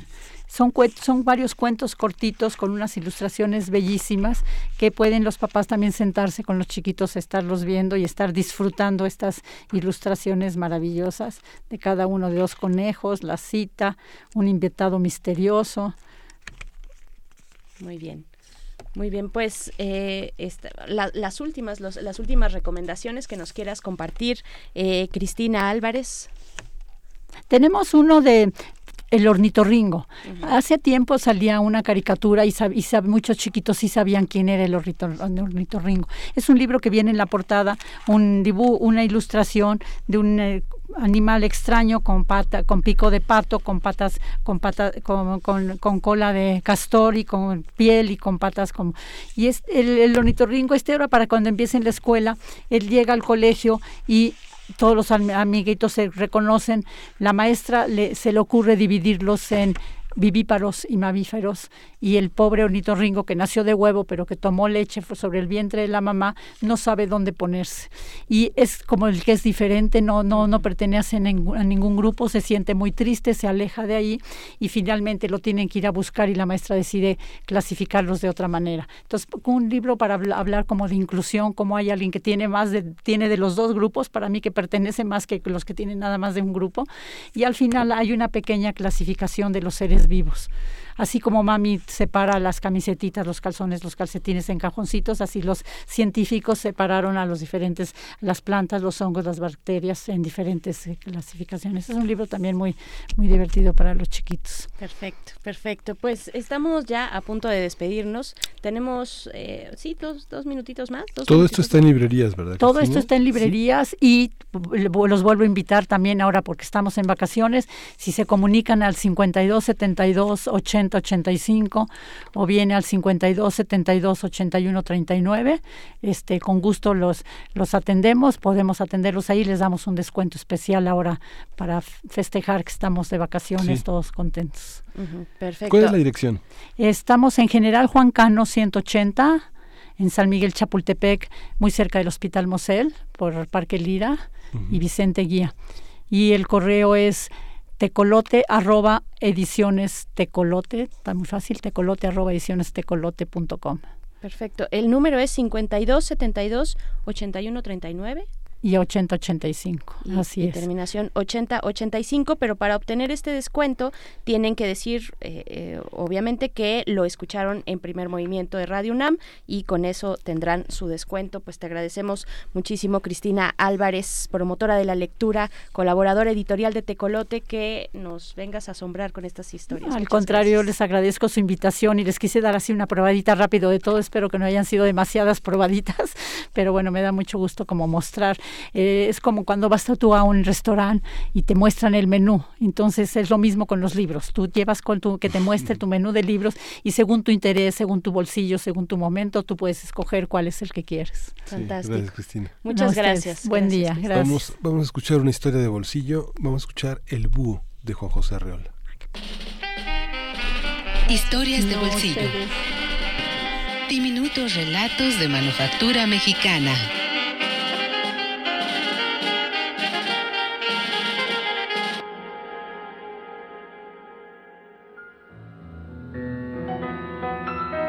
El búho de Juan José Arreola.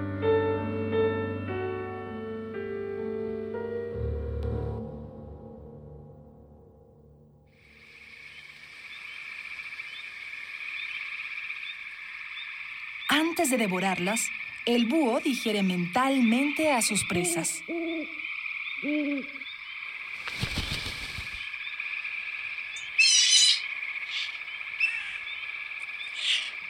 Nunca se hace cargo de una rata entera si no se ha formado un previo concepto de cada una de sus partes. La actualidad del manjar que palpita en sus garras va haciéndose pasado en la conciencia y preludia la operación analítica de un lento devenir intestinal. Estemos ante un caso de profunda asimilación reflexiva.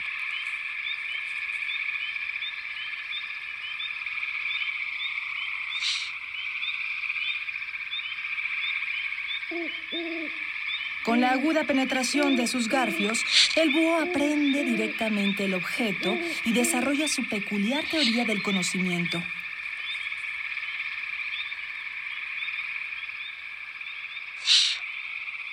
La cosa en sí, roedor, reptil o volátil, se le entrega, no sabemos cómo. Tal vez mediante el zarpazo invisible de una intuición momentánea, tal vez gracias a una lógica espera, ya que siempre nos imaginamos el búho como un sujeto inmóvil, introvertido y poco dado a las efusiones cinegéticas de persecución y captura. ¿Quién puede asegurar que para las criaturas idóneas no hay laberintos de sombra, silogismos oscuros que van a dar en la nada tras la breve cláusula del pico? Comprender al búho equivale a aceptar esta premisa. Armonioso capitel de plumas labradas que apoya una metáfora griega. Siniestro reloj de sombra que marca en el espíritu una hora de brujería medieval. Esta es la imagen bifronte del ave que emprende el vuelo al atardecer y que es la mejor viñeta para los libros de filosofía occidental.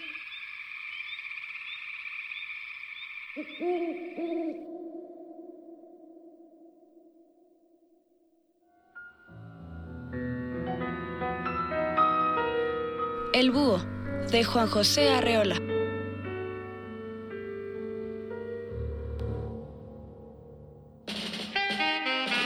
Historias de bolsillo. Diminutos relatos de manufactura mexicana.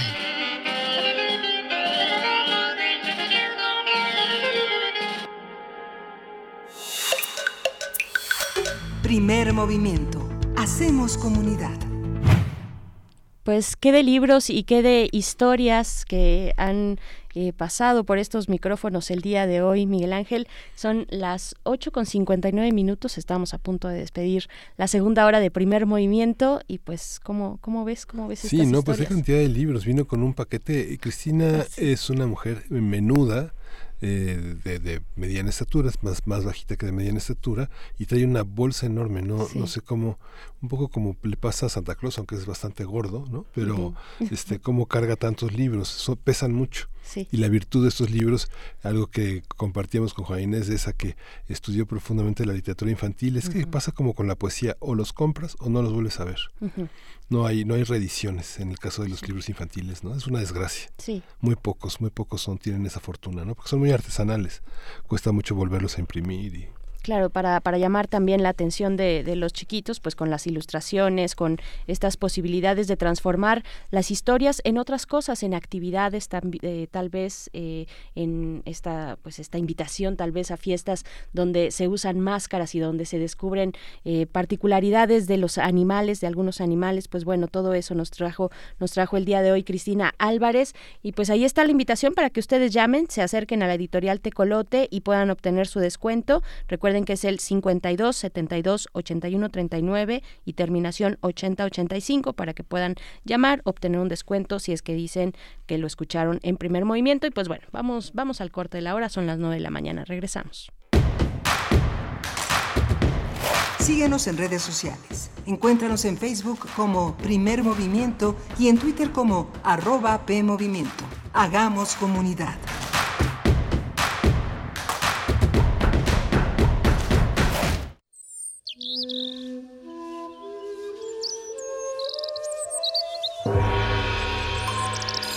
El cuadrante es una parcela fértil para todo tipo de sonidos. La cosecha depende del músico y el músico depende de la escucha que fertiliza el campo. El ciclo del sonido.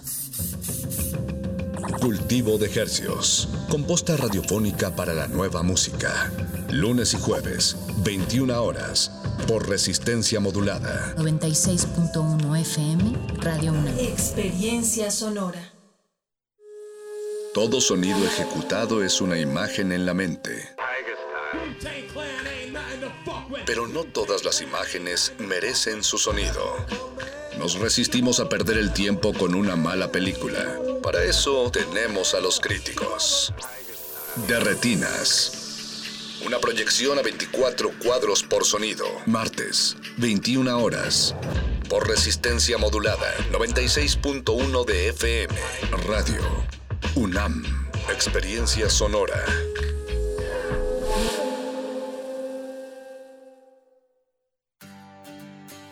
Me gusta. No me gusta. Me importa. No estoy de acuerdo. Me enoja. Me inspira. México es plural y las personas tenemos diferentes opiniones, pero hay algo que nos une. Queremos que nos vaya bien. Porque en la democracia contamos todas. Contamos todos. INE. No esperes a que llegue la tormenta. Prepárate. Ubique el refugio temporal más cercano y si hay alerta, trasládate allí. Prepara tu mochila de emergencia con documentos importantes, alimento, radio, pilas y linterna. Llévala contigo. Recuerda, por la fuerza del viento, un ciclón puede ser depresión tropical, tormenta tropical o huracán. Sigue las recomendaciones y mantente a salvo. Comisión Nacional del Agua. Gobierno de México.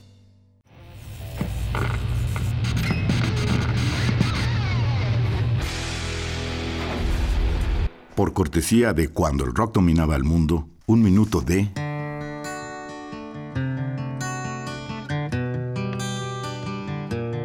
Dangers After, Hard Monkeys, 1971.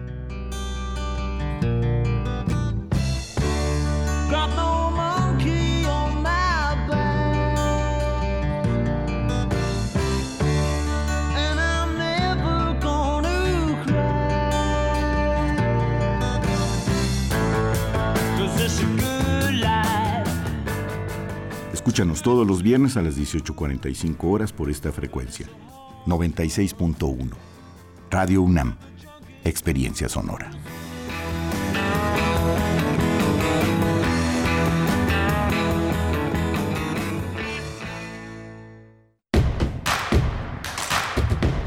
Encuentra la música de primer movimiento día a día en el Spotify de Radio UNAM y agréganos a tus favoritos.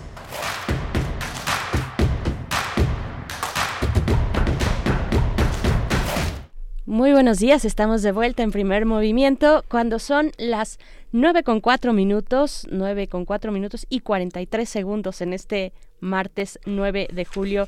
Y pues bueno, antes de entrar al aire eh, conversábamos más bien me, me, contaba Miguel Ángel algunos de los trabajos de verdad impresionantes que has eh, tenido a lo largo de tu recorrido profesional, Miguel Ángel.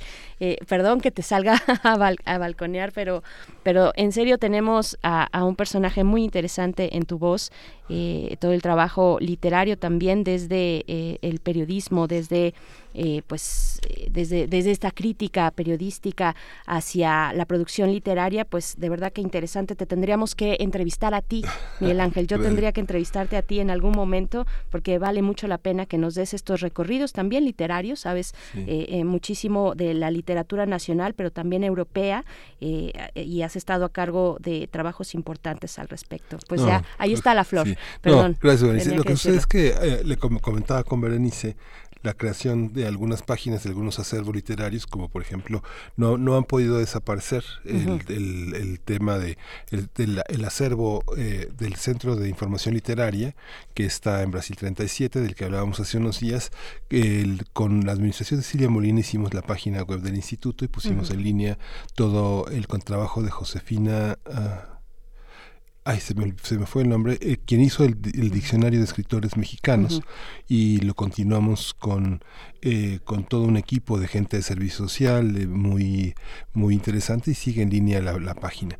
Pero eh, hemos visto con tristeza como muchos de los acervos que estaban en páginas eh, muy importantes institucionales eh, no se están aprovechando. Son espacios que hicimos con nuestros impuestos, con los impuestos que todos pagamos, acervos que tienen contenidos muy importantes y que en aras pues, de la limpieza de la renovación pues están desapareciendo como los, como los espacios del Instituto Nacional de la Educación que tenía un acervo muy impresionante eh, de, muchos años, de muchos aspectos académicos y que bueno, están siendo borrados, ¿no? Están siendo limpiados de una manera pues lamentable. Y que en su momento también tuvieron resistencias, ¿no? Que también desde su origen tuvieron resistencia. ¿Será Josefina Lara? Josefina Lara. Sí, ajá, ok pues, pues bueno, ahí está nada más para que ustedes, eh, eh, bueno, ustedes ya lo saben, eh, pues la talla de, de, mi compañero en la conducción, tenía que decirlo en algún momento, porque cuando nos vamos, cuando salimos del aire, de verdad que son historias maravillosas las que cruzan por aquí en esta mesa y que ustedes no se enteran, pero que queremos compartirles de vez en cuando. les mandamos saludos, gracias por seguir esta transmisión. En unos momentos más llega la poesía necesaria, pero queremos invitarles a que ustedes también nos hagan sus sugerencias literarias para este verano. Nos comentaba Cristina Álvarez, pues que a ver si no nos confunde, a ver si no fue demasiada información, demasiados títulos, demasiados libros. Yo creo que nunca son suficientes. Eh, siempre hay opciones interesantes que compartir entre nosotros y de eso se trata también el hacer comunidad aquí en Radio UNAM. Así es que en nuestras redes sociales los leemos, los seguimos, queremos saber cuáles son sus recomendaciones literarias o culturales en general, cuáles son los planes que, que tienen para estas vacaciones, desde donde sea que nos estén escuchando, pues muchos de ustedes desde la Ciudad de México, pues díganos cuáles son esos planes, arroba P Movimiento en Twitter, Primer Movimiento UNAM en Facebook y así nos vamos a la poesía necesaria. Primer movimiento. Hacemos comunidad. Es hora de poesía necesaria.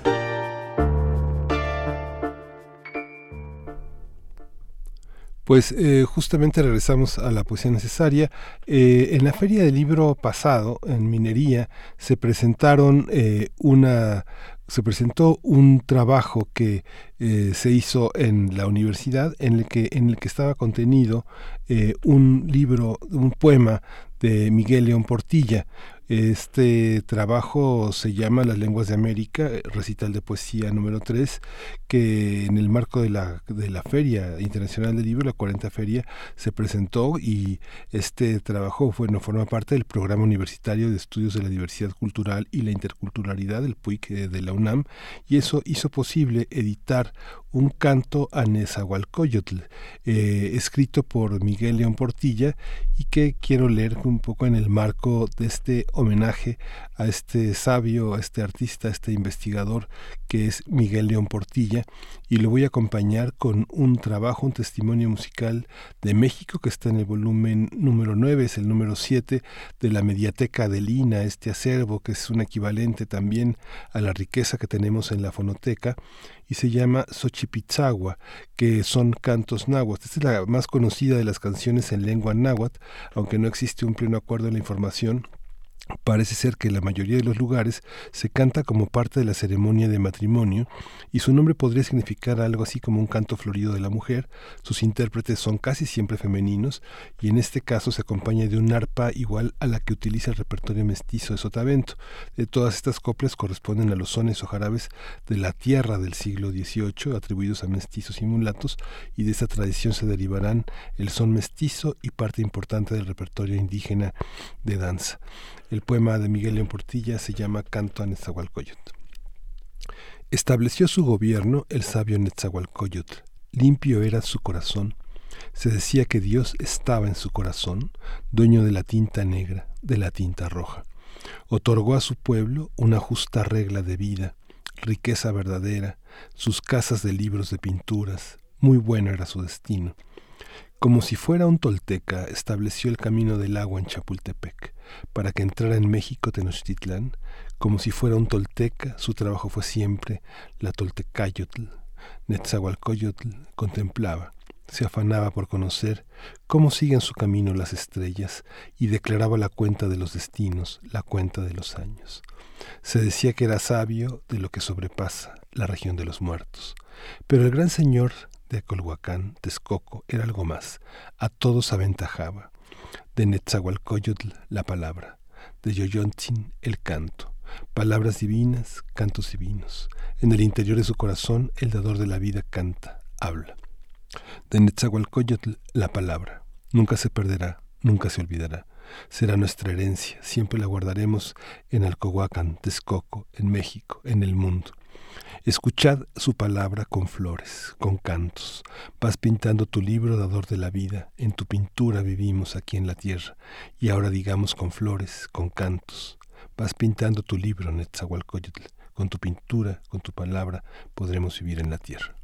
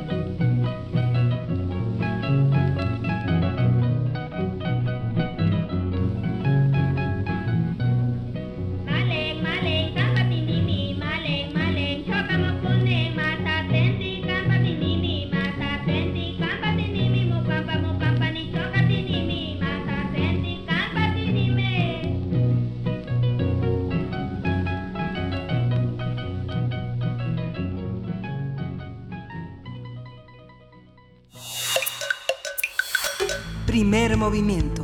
Hacemos comunidad. La mesa del día. Durante el más reciente periodo extraordinario del Senado de la República fueron aprobadas diversas iniciativas como la Ley de Austeridad y la Ley de Extinción de Dominio. En el caso de la Ley de Austeridad Republicana recibió el aval de 74 votos de Morena y sus aliados con 29 abstenciones del PAN y PRI. Así es, los legisladores de Morena aseguraron que la ley busca erradicar los privilegios y derroches de funcionarios y de la clase política gobernante, mientras que la oposición acusó que la iniciativa permite la existencia de una partida secreta para el presidente. En el caso de la ley de extinción de dominio, fue avalada con 89 votos a favor, 21 en contra y 0 abstenciones. La iniciativa busca ser más eficiente y unificar los procesos para que el Estado pueda decomisar bienes y recursos de procedencia ilícita o que hayan sido utilizados para cometer algún delito. Con esta ley, el catálogo de delitos para esta figura incluye hechos de corrupción, encubrimiento, delitos cometidos por servidores públicos, delincuencia organizada, robo de vehículos y delitos en materia de hidrocarburos, entre otros. Conversaremos sobre el periodo extraordinario del Senado mexicano, qué se aprobó, qué dice del Poder Legislativo y qué repercusiones tiene lo aprobado en la vida social y política del país. Está con nosotros Lorena Vázquez Correa, ella es doctoranda en Derecho en el Instituto de Investigaciones Jurídicas de la UNAM y actualmente se desempeña como investigadora en el Instituto Belisario Domínguez del Senado de la República. Bienvenida. Gracias. Hola, ¿qué tal Miguel Ángel, Berenice? Gracias por la invitación. Ay, eh, mucho gusto tenerte aquí. Eh, generalmente conversamos eh, contigo por la noche y ahora, pues, en primer movimiento para hablar de, pues, de la gran actividad legislativa que hemos visto desde que arrancó esta legislatura y también, pues, de lo que se aprobó recientemente, ¿no? Particularmente, ¿tú cómo has visto, Lorena? Pues tú que estás ahí midiendo el pulso del legislativo, particularmente en el Senado, ¿cómo, ¿cómo has visto, pues, todo este este ritmo de trabajo? Vaya cómo se palpa el ambiente dentro del, Senado. Mm, pues de entrada, Berenice, el hecho que haya un segundo periodo extraordinario en, este segundo receso mm, ya eh, hace a esta legislatura diferente a otras legislaturas eh, en las que los periodos extraordinarios justo tienen esa característica de, ser poco recurrentes en la actividad legislativa. Eh, por otro lado, el, número de reformas que se está aprobando y el calado de las reformas es muy trascendente. Mm, además de las que ustedes ya mencionaron aquí, como, como la de la austeridad, como la ley de, extinción de dominio, se aprobaron otras iniciativas, como por ejemplo la de cuidados paliativos, que permite dar una calidad de vida a los pacientes en enfermedad, con enfermedades terminales se les permite utilizar medicamentos controlados para inhibir el dolor y que de esa manera la etapa terminal sea de una calidad mejor. Mm, Perdón, para, para el tema de, de cuidados paliativos, pues se abre yo, creo que no se le dio continuidad, que, se extinguió, digamos, esa conversación sobre las posibilidades de los cuidados paliativos, ¿no? Eh, pero que se abrió, se abrió finalmente esa, esa puerta cuando en otros países, pues sí se está legislando, eh, lo decíamos por acá, Miguel Ángel, en algún momento, sobre otras posibilidades cuando se trata de, de personas que tienen algún padecimiento crónico degenerativo, que, que están sufriendo eh, pues, pues bastante estos padecimientos, no solamente ellos, sino sus familiares alrededor, ¿no?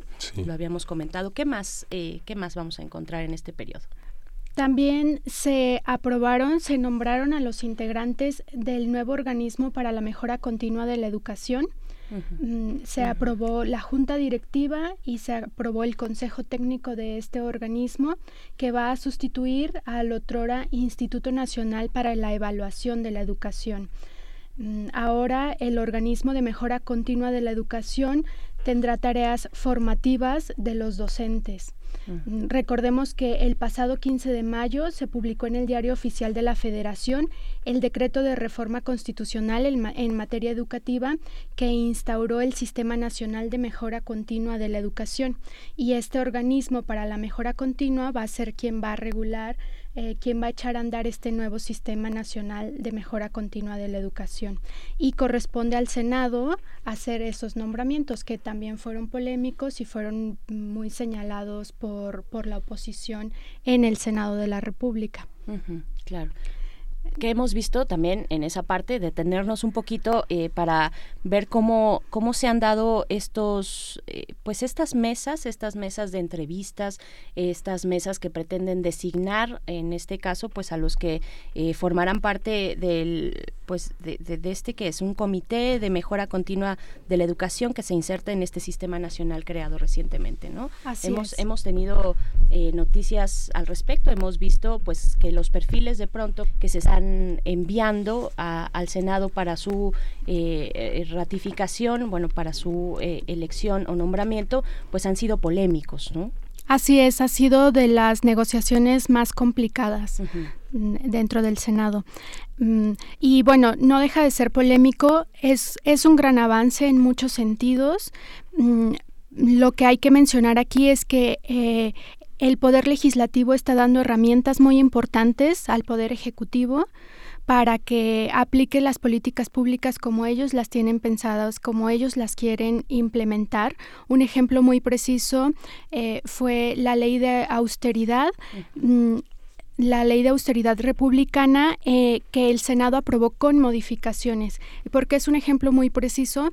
Porque en la Cámara de Diputados un aspecto muy polémico fue que eh, restringía a los servidores públicos que se separaran de su cargo, los restringía para trabajar en una empresa privada durante los siguientes cinco años después de haberse retirado del cargo. Así se aprobó en diputados.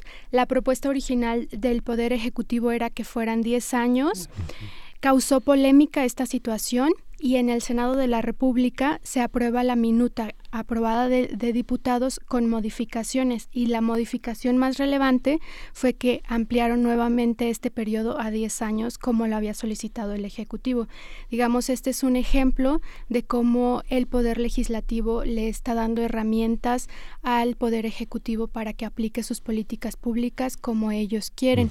Otro ejemplo a destacar es que la oposición eh, no está votando en contra de estas reformas. A lo más mm. se está absteniendo en algunas de ellas, como ustedes muy bien mencionaban al inicio de, de esta plática. Mm, la ley de austeridad republicana tuvo 29 abstenciones, pero tuvo cero votos en contra, porque por supuesto que va a tener un costo político para cualquier legislador que, de, que digan que él aprobó contra la ley de austeridad republicana. Que él votó, eh, que él, él votó exactamente, que él votó en contra de la ley de austeridad republicana. Entonces, mm, podemos eh, eh, ver en pantalla que hay cero votos en contra en muchas de estas de estas de esta legislación que se está aprobando pero hay muchos artículos reservados, hay abstenciones en algunas de estas, que en realidad es la, nueva manera en la que se está reflejando esta oposición. ¿Cómo? ¿Qué quiere decir artículos reservados? Los artículos reservados en el Senado, bueno, en el Congreso en general, puede, eh, los legisladores tienen la opción de votar una ley en lo general, y, y, y, eh, tener votos en lo particular. En lo general aprueban la legislación en su conjunto, pero pueden hacer votos en lo particular donde reservan ciertos artículos su votación contra ciertos artículos de esa legislación y ellos suben a tribuna y dicen por qué están votando en contra. Eh, en realidad eh, lo que sucede es que esa votación mm, de los artículos que hay reservas se hace una votación en lo particular sobre ese artículo para ver si se aprueba la reserva que presentan los senadores. Y ya si el Pleno dice que se aprueba, mm, se modifica ese artículo tal cual lo, propuso el legislador que presentó la reserva y si no se aprueba la reserva queda como se aprobó en lo general.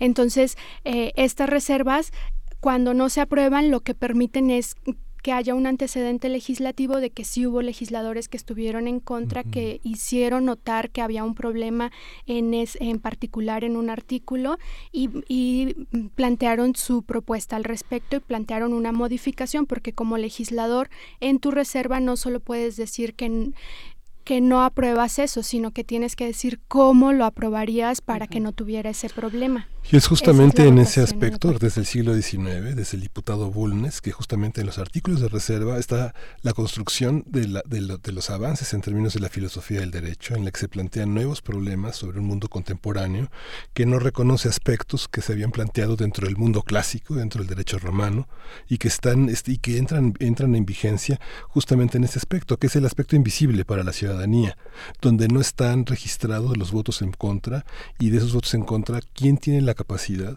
de argumentar en tribuna las, los aspectos que, este, uh -huh. que derivan de una, de una, este, de una, de una discusión, ¿no? Así es, así es, es, mm, vamos, fue una sesión maratónica de casi 20 horas. Uh -huh. La semana pasada por ahí del martes, ¿no? De martes para, para miércoles. E exacto, sí, sí, sí este, entonces, mm, seguir estas sesiones para la ciudadanía pues, digamos. Sí, es muy complejo. Es muy complejo. Hay que tener una biblioteca atrás.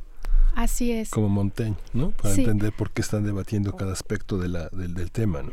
Exactamente. Y cuando tienes sesiones donde se aprobaron muchas cosas, muchas leyes, mm, re recuperar todas estas reservas, en este caso de la ley de austeridad republicana fueron 29, hay otras donde han tenido 40 reservas o más reservas, por ejemplo, la Ley Nacional de Extinción de Dominio también se presentaron algunas reservas al respecto.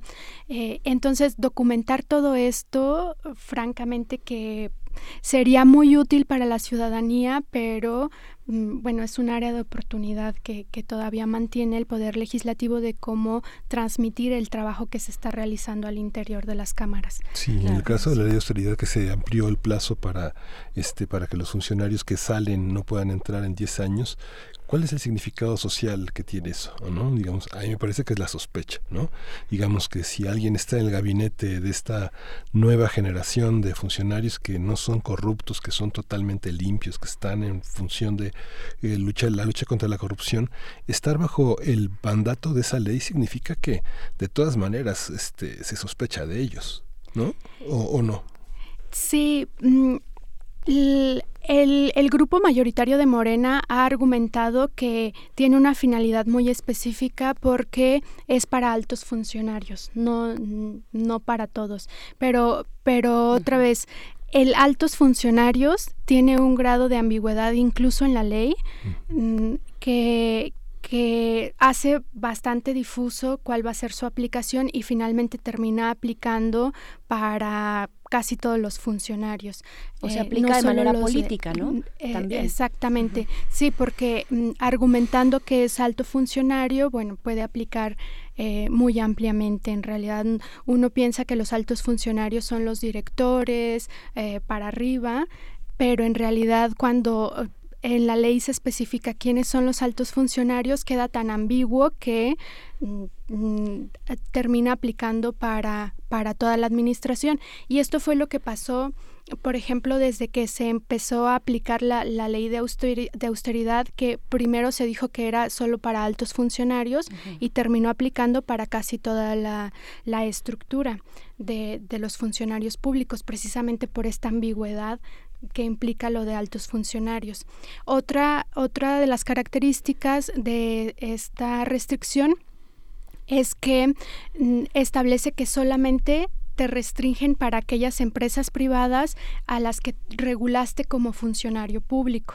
Es decir, mm, mm, sería acotado a las que tú tuviste una, un, una acción directa sobre esas, sobre esas empresas en el ejercicio de tus funciones. Sobre esas se te restringe. Pero otra vez, los criterios sobre cuáles sí tuvieron, sobre cuáles sí tuviste incidencia y sobre cuáles no, pues mmm, va a quedar bastante difuso. Por ejemplo, si trabajaste, eh, supongamos, en el Banco de México, a qué empresas, qué empresas tuvo incidencia las decisiones que tú tomaste, si trabajaste en Hacienda, por ejemplo, uh -huh. sobre qué empresas privadas tuvo incidencia lo que tú tomaste, la decisión que tomaste, si trabajaste en un organismo electoral, por ejemplo, sobre qué organizaciones tuviste incidencia, eh, en cuáles te vas a poder desempeñar, o incluso si creas tu propia empresa para ofrecer servicios profesionales, a,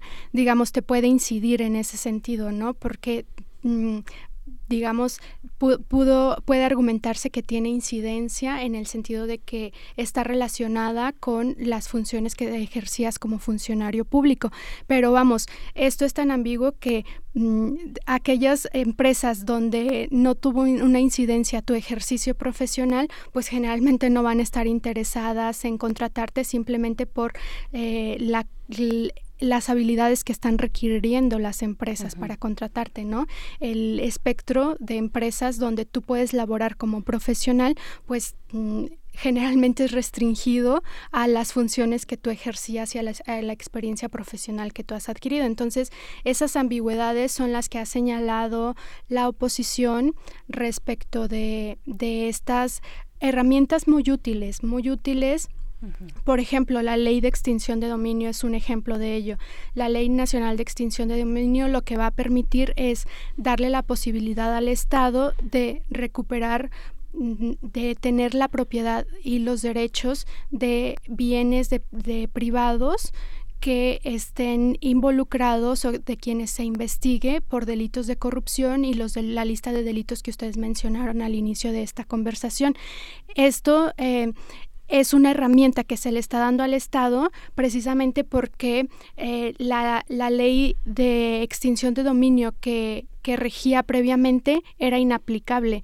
No había muchos casos eh, en que se aplicara esta figura y el Estado no efectivamente no estaba recuperando esos bienes.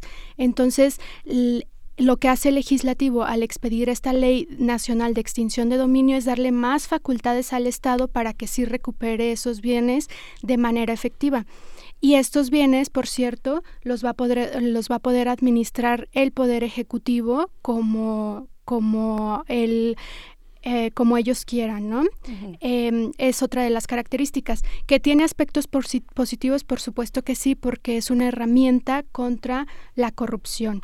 Eh, no se había podido aplicar previamente. Muchos estados tienen este tipo de herramientas, pero son herramientas fuertes que tendremos que estar vigilando todos como ciudadanía cómo se van a estar aplicando. Que el Estado las necesitaba, por supuesto que sí que, que no se puede dejar em, de vigilar su aplicación, por supuesto que también. También. Ajá. Eh, Lorena, eh, ¿en qué momento, en qué momento entraría, eh, digamos, en un proceso judicial? Estamos hablando de casos que ya se han judicializado, donde se persigue corrupción, donde se persigue, bueno, robo de hidrocarburos, en fin, esta lista que ya mencionábamos al inicio de, de, delitos que podrían caer en el ámbito de la extinción de dominio. ¿En qué momento entra? Porque también eso es bien, bien importante, ¿no? ¿Cuándo se puede aplicar esta extinción de dominio cuando estamos hablando de un proceso judicial. Es muy interesante la discusión porque como estaba la legislación previa, era hasta que se dictaba una sentencia por extinción de dominio, una sentencia en la que ya se haya comprobado la participación de la persona en estos delitos que, que se enunciaron, secuestro. Sentencia condenatoria, perdón. Exacto, sí. Eh, una sentencia respecto de la participación en el delito, que al ser penal, mm, el proceso eh, implica eh, muchas más pruebas, mm, eh, es, es, un proceso judicial penal. Mm, eh, y previamente, hasta que existía esa sentencia, eh, si se había solicitado extinción de dominio, ya aplicaba la mm. extinción de dominio previamente. Entonces, llevaba mucho tiempo mm, en los procesos judiciales para que hubiera una resolución, mientras quedaban confiscados estos bienes, el bien, el Estado tenía que pagar en muchos casos por mantener estos bienes mientras se resolvía el juicio.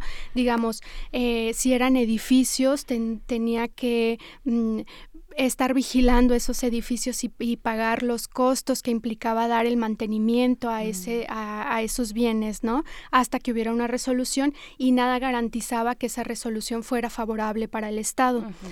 Eh, todos esos problemas se identificaron, se discutieron en el Congreso y se resolvió expedir em, esta ley nacional de extinción de dominio para reglamentar una reforma constitucional eh, en la materia, eh, por la cual eh, de entrada facilitaron la aplicación de este, de este mecanismo. ¿Y cómo lo hicieron? Pues ahora la extinción de dominio no va a estar amarrada a esta, a esta otra investigación de ser eh, que te comprueben que participaste efectivamente en esos delitos penales. No va a estar, no va a estar sujeta. ¿Eso qué significa?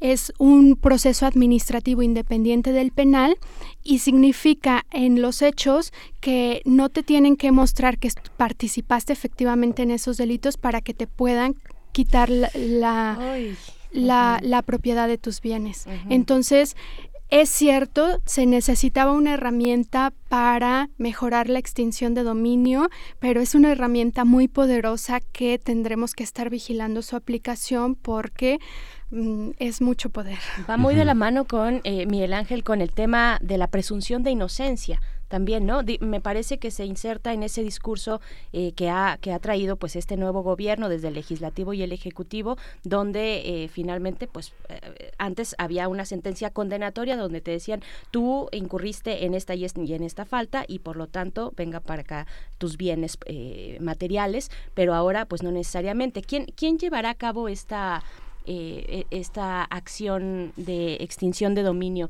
Eh, porque antes era la Fiscalía, bueno, la Procuraduría la que eh, interponía este recurso, ¿no? y una vez que se tuviera la sentencia condenatoria, pues entraba en vigor. Pero ahora que es de un aspecto o que se mueve en el ámbito administrativo, ¿quién lo propone? Mm, ahora se creará el Registro Nacional de Extinción de Dominio y se creará el Gabinete Social de la Presidencia de la República. El Gabinete Social será el encargado de formular y coordinar la asignación y transferencias de bienes sobre los que se haya declarado extinción de dominio. Entonces, será este organismo, el Gabinete Social, em, quien em, llevará a cabo el proceso administrativo, recuperará los bienes y ese mismo gabinete reasignará esos bienes mm, como ellos, a discreción en realidad, como ellos lo consideren conveniente, así se reasignarán esos bienes. ¿Quiénes integrarán ese gabinete social? El titular del Ejecutivo Federal. Eh, los, los titulares de las Secretarías de Bienestar, de Gobernación, de Hacienda y Crédito Público, de Educación, de Salud, de las direcciones generales del Instituto de Administración de Bienes y Activos, del IMSS y del ISTE, del Sistema Nacional DIF y de la Comisión Nacional contra las Adicciones. Son mm, los titulares de, estas dependencias quienes integrarán este gabinete social. Uf, uf, qué tema, ¿eh? Qué tema mm, eh, tan polémico. Sí, complejo, ambiguo, digamos que recuerda los juicios inquisitoriales donde alguien acusaba a alguien de brujería o de prácticas este, que se oponían a la, a la correcta aplicación de la religión católica y con el testimonio los inquisidores expropiaban un terreno que generalmente era comprado por quien había denunciado. Así es, así es. Eh, definitivamente hay organizaciones que están vigilando el debido proceso. En, en, en, que esta ley cumpla con el debido proceso de, de judicial, digamos. Mm, hay ley modelo, leyes modelos a nivel Latinoamérica que se están siguiendo para el diseño de, esta ley, que sin duda eh, pues llaman la atención respecto de que se tiene que respetar este derecho humano de la presunción de inocencia, el derecho humano eh, de, mm, de la propiedad privada, pero eh, lo que lo que finalmente quedó pues eh, fue esta ley esta ley nacional eh, de extinción de dominio que da amplias herramientas al Estado para obtener la propiedad de bienes particulares. ¿Qué tipo de bienes? Ya para, para ir cerrando el tema de extinción de dominio, que bueno, podríamos aventarnos mucho más tiempo con esta conversación sobre el tema específico, extinción de dominio, pero hay, toda, hay, mucho, esta legislatura ha sido muy activa y hay mucho más de qué hablar, pero ¿qué tipo de bienes podrán ser, eh, no sé, incautados de esta manera, de manera administrativa? Eh, ¿tienes, ¿Tienes ese dato de eh, solamente los bienes de los cuales se tenga alguna investigación en curso o, qué tipo de bienes, bajo qué lógica serán incautados, le voy a decir así, eh, unos bienes de otros. Sí, eh, tiene que haber una investigación en curso, mm, pero como señalábamos previamente, este va a estar desligada de la investigación penal. no, no requiere sentencia condenatoria de respecto del, del, juicio en materia penal y los bienes son bienes materiales em, que, que mm, de las personas que, que sean parte de estas investigaciones o de quien se ostente como propietarios de esos bienes, aunque no sean parte de esa investigación, pero quien se ostente como el propietario de esos bienes que son parte de la investigación. Eh, en, este, en estos delitos. Que, por, mm, por ejemplo, se incluyó el robo de vehículos dentro de esta lista, se incluyó delitos en materia de hidrocarburos, petrolíficos y petroquímicos. En, en la reciente eh, reforma, estos, estos delitos no se incluían, se incluían se incluye ahora delitos que em, estén asociados a hechos de corrupción y encubrimiento, así como los delitos cometidos por servidores públicos. Fueron algunos de los delitos que se ampliaron al catálogo que ya existía previamente de estos delitos. Entonces, pues lo que está, lo que lo que nos dice esta ampliación del catálogo de delitos es que pretenden combatir principalmente la corrupción y entonces ahora quieren usar la ley de extinción de dominio precisamente como una herramienta contra la corrupción. Esta recuperación de activos es, perdón, quedó también para los funcionarios públicos. Estaban libres antes en esta, así es. En esta parte, ¿no? Sí, así es. previamente eh, los delitos cometidos por servidores públicos no se incluían en este catálogo de, de delitos a los que se les puede aplicar la ley de extinción de dominio. Entonces, en ese sentido, bueno, acotando más la respuesta a la pregunta de Berenice, los bienes sobre los que procedería esta, eh, esta herramienta jurídica de extinción de dominio son los que los que correspondan a investigaciones particulares de estos delitos que están en, en, una, en la lista, que son muy específicos, muy acotados. Entonces, las investigaciones que correspondan a estos delitos mm, son a, esos bienes a los que se le aplicaría la extinción de dominio. Fuera de estos delitos no se podría aplicar esta figura. Y ya por último, eh, una vez que se dicte sentencia a favor de la persona imputada, ¿no? Eh, aquel que se le está señalando el delito, si, si estuviera libre de cargos, estos bienes evidentemente se regresan tal cual o o sea, como estamos, como no tenemos una sentencia condenatoria, pues entonces estamos en medio de un proceso judicial penal, ¿no? Cuando se llega ya a la, a la sentencia favorable para a quien se le está señalando de, corrupción o de todos estos cargos, cualquiera de estos, eh, si, si, él, si él sale libre de cargos, pues entonces se le regresa, obviamente, ¿no? Eh, ¿Cómo, está? es una pregunta muy interesante, Berenice, porque en realidad al ser dos procesos distintos, uno administrativo y uno jurídico de manera independiente, en realidad no incide uno sobre el otro. Si se resuelve el, jurídico eh, de manera favorable para, para el ciudadano, eso no implica que se tenga que cambiar la resolución del proceso administrativo. Entonces, Sí, es, es una cuestión que se discutió bastante en el Senado, la señalaron varios senadores en las reservas.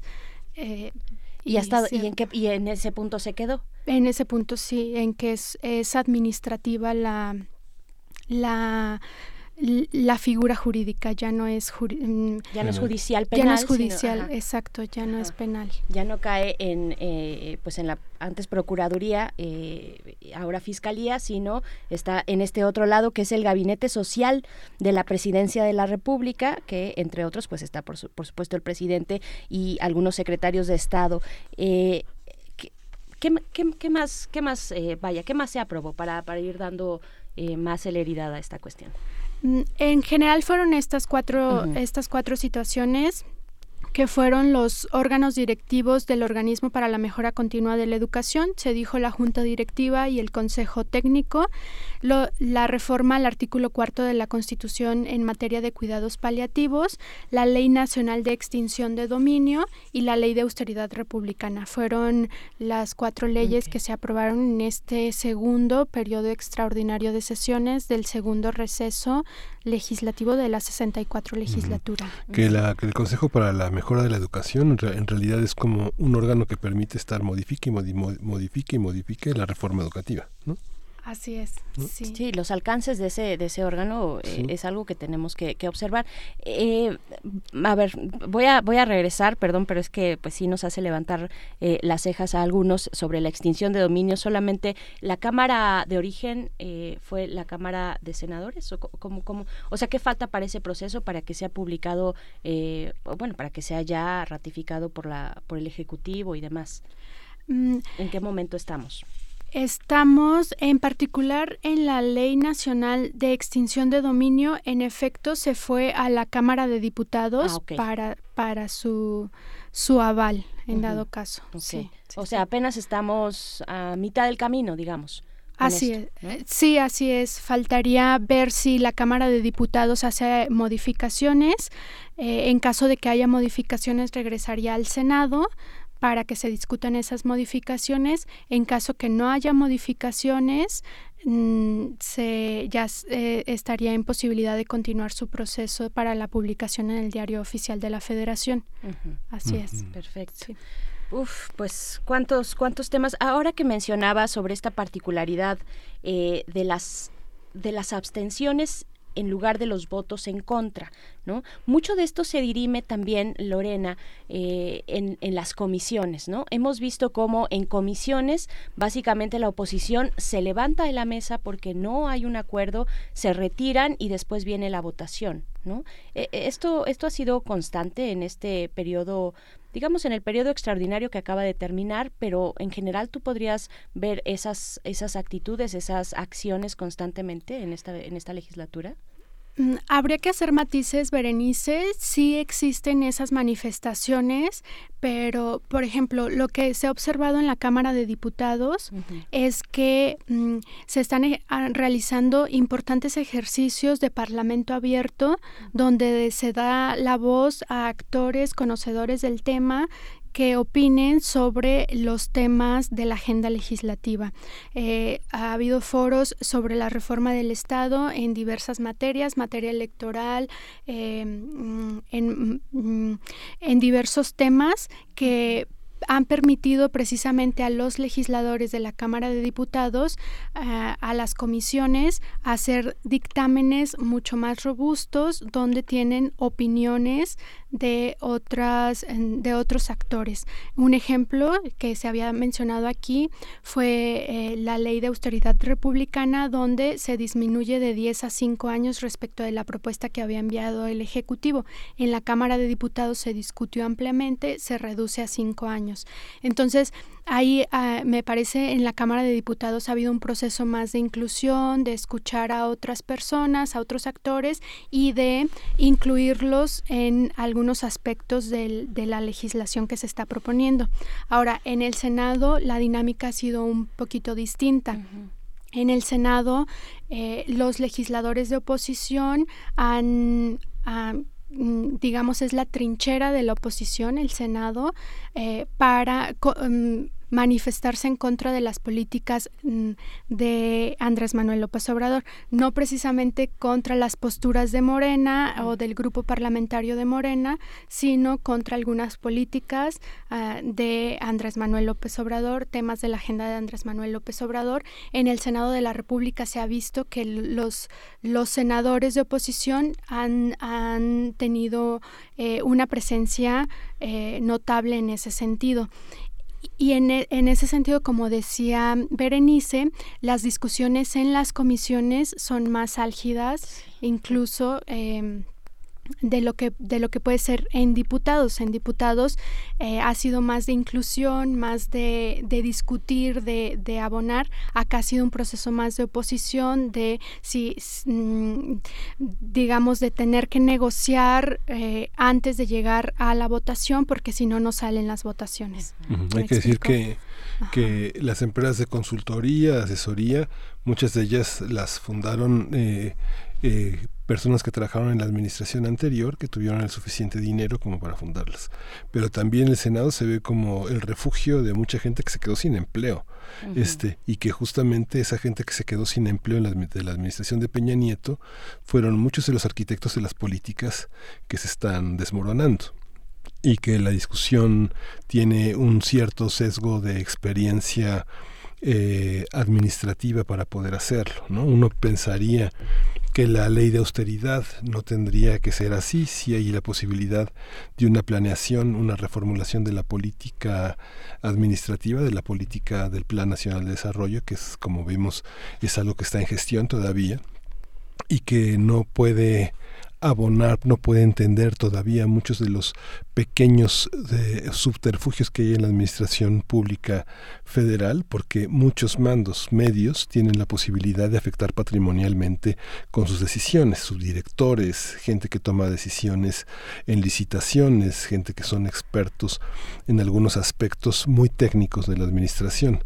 Simplemente la Secretaría de Hacienda, yo creo que en un 60% tiene aspectos sumamente técnicos cuyas decisiones afectan el, el patrimonio del Estado. Así es.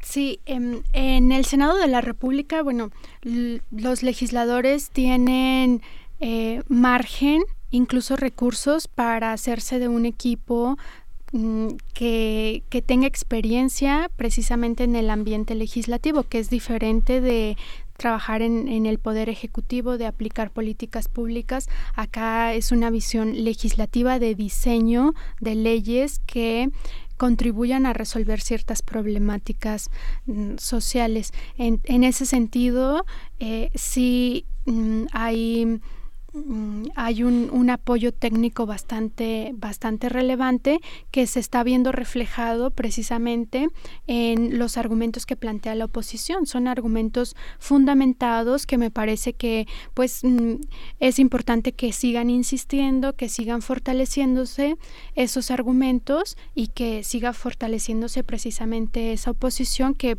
que es parte de la democracia, que enriquece la democracia, porque si bien se están dando herramientas al Ejecutivo muy importantes en todos los sentidos, incluso para ejercer presupuesto, para redistribuir gasto, gasto público, a través de estas herramientas legislativas, pues es importante vigilar cómo se están implementando eh, y qué resultados están teniendo estas legislaciones.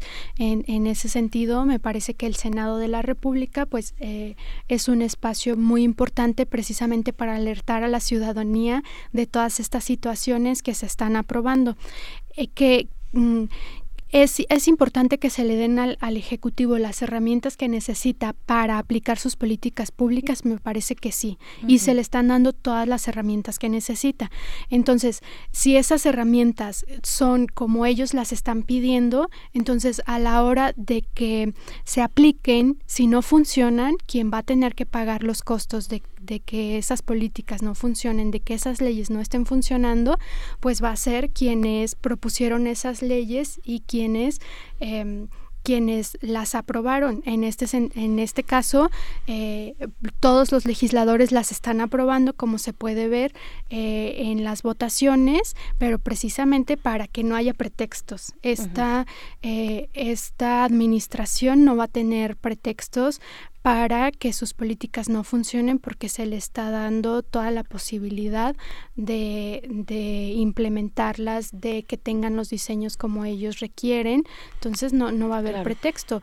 Quien pueda capitalizar el desgaste que eso genere para el partido en el gobierno, pues ese será eh, los partidos de oposición que que ganen eh, espacios en las siguientes elecciones. Por supuesto, que el día de ayer teníamos una conversación también en nuestra mesa del día muy interesante sobre cómo se construye, cómo se está construyendo ahorita la oposición en el país, eh, desde distintos frentes, por supuesto el partidista y dentro del mismo, eh, de, los mismos lugares del gobierno, vaya en este caso el legislativo, entre otros muchos frentes donde se puede construir oposición o disenso respecto a las políticas actuales de de, Andrés Manuel López Obrador, de, la 4T, digamos. Nos quedan dos minutitos, eh, Lorena Vázquez Correa, y yo te quiero preguntar, eh, ya para cerrar, acerca de este informe que, pues, al cual nos invita el senador Martí Batres, este primer informe de labores legislativas del Senado de la República que tendrá lugar el 13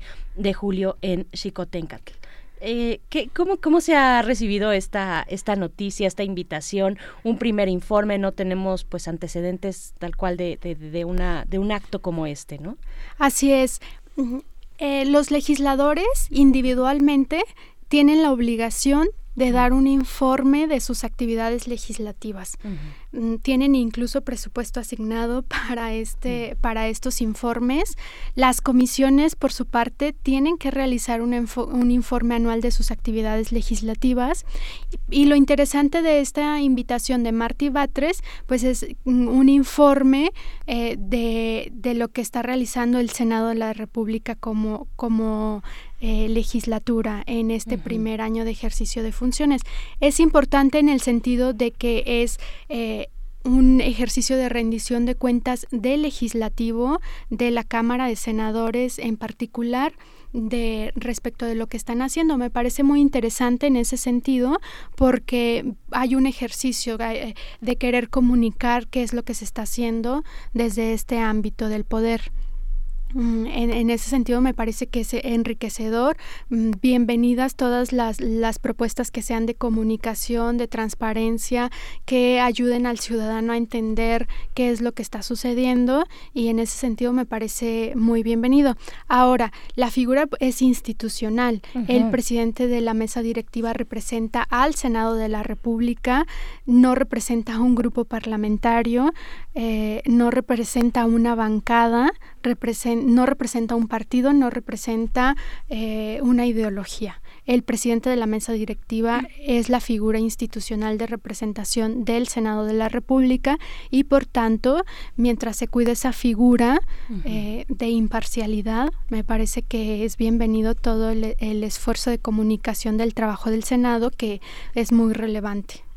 Pues sí, justamente en esa en ese matiz hoy dijo el presidente que eh, se va a abstener de hacer una iniciativa de reforma eh, constitucional en la renovación del Poder Judicial, porque justamente confía en que las personas íntegras y eh, honestas no toleren la corrupción ni la impunidad. Digamos que son llamados muy interesantes, muy contradictorios, muy difíciles a veces de encontrar su, su coherencia frente a veces afirmaciones de este los que no cooperen se van por un tubo o cosas así, ¿no? Es, es complejo, digamos que finalmente tenemos que confiar en la ley, como tú dices, este, en la figura del presidente de la comisión del, del Senado, entender que es un órgano íntegro y sólido y no solamente representa fracciones ni corrientes ideológicas, sino es un crisol donde finalmente las leyes son, son para todos, ¿no? Exactamente. Bien, pues ah, qué gusto platicar contigo de nuevo, Lorena Vázquez Correa, investigadora parlamentaria. Eh, pues bueno, veremos, veremos cómo, cómo viene el siguiente periodo, seguramente también cargado. O yo no sé si ya, si ya le paran ahí, si ya está completo, pues este esquema, este esquema legislativo necesario para arrancar la 4T. Muchas gracias, Lorena. Muchas gracias, Berenice. Muchas gracias, Miguel Ángel, por la invitación. Y pues estamos a punto de despedirnos, son las 9.57 de la mañana. Eh, les recordamos el curso de... Yo no estoy entendiendo muy bien a la producción, ¿tú los entiendes, Miguel Ángel? pues ya mañana el curso de canto va a ah, continuar. este, manden sus videos eh, siguiendo las instrucciones de ese, de ese curso que fue el miércoles pasado y que esta, esta, esta vez en la edición de mañana será de alguna manera evaluado, ¿no? Evaluado por Carmen Ferrá, que es eh, esta soprano que nos ha enseñado enseñado el año pasado cómo entender la ópera y que este año eh, nos, nos motiva a cantar, que yo creo esperamos Berenice y yo aprobar aprobar ese curso y tal vez para Navidad, para Nochebuena, hacer un, un dueto con la producción este, para cantar villancicos y, y, alegrar este, este fin de año que esperemos que no sea, que no sea gris. Ay, Miguel Ángel, eh, ya no voy a agregar nada más a eso. Yo creo que con la con la valentía que hemos tenido ante estos micrófonos de cantar eh, frente a ustedes, eh, pues ya con eso ya les agradecemos la paciencia. Nos vamos a despedir con algo de John Coltrane. Es Giant Steps pasos de gigante y con esto con esto nos vamos, Miguel. Con esto nos vamos, nos escuchamos mañana. Esto fue Primer Movimiento. El mundo es de la universidad.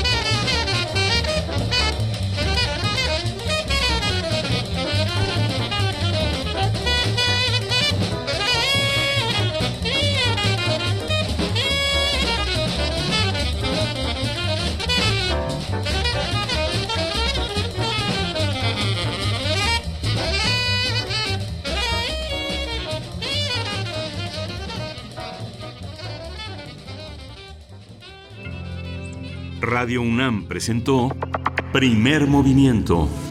El mundo desde la universidad.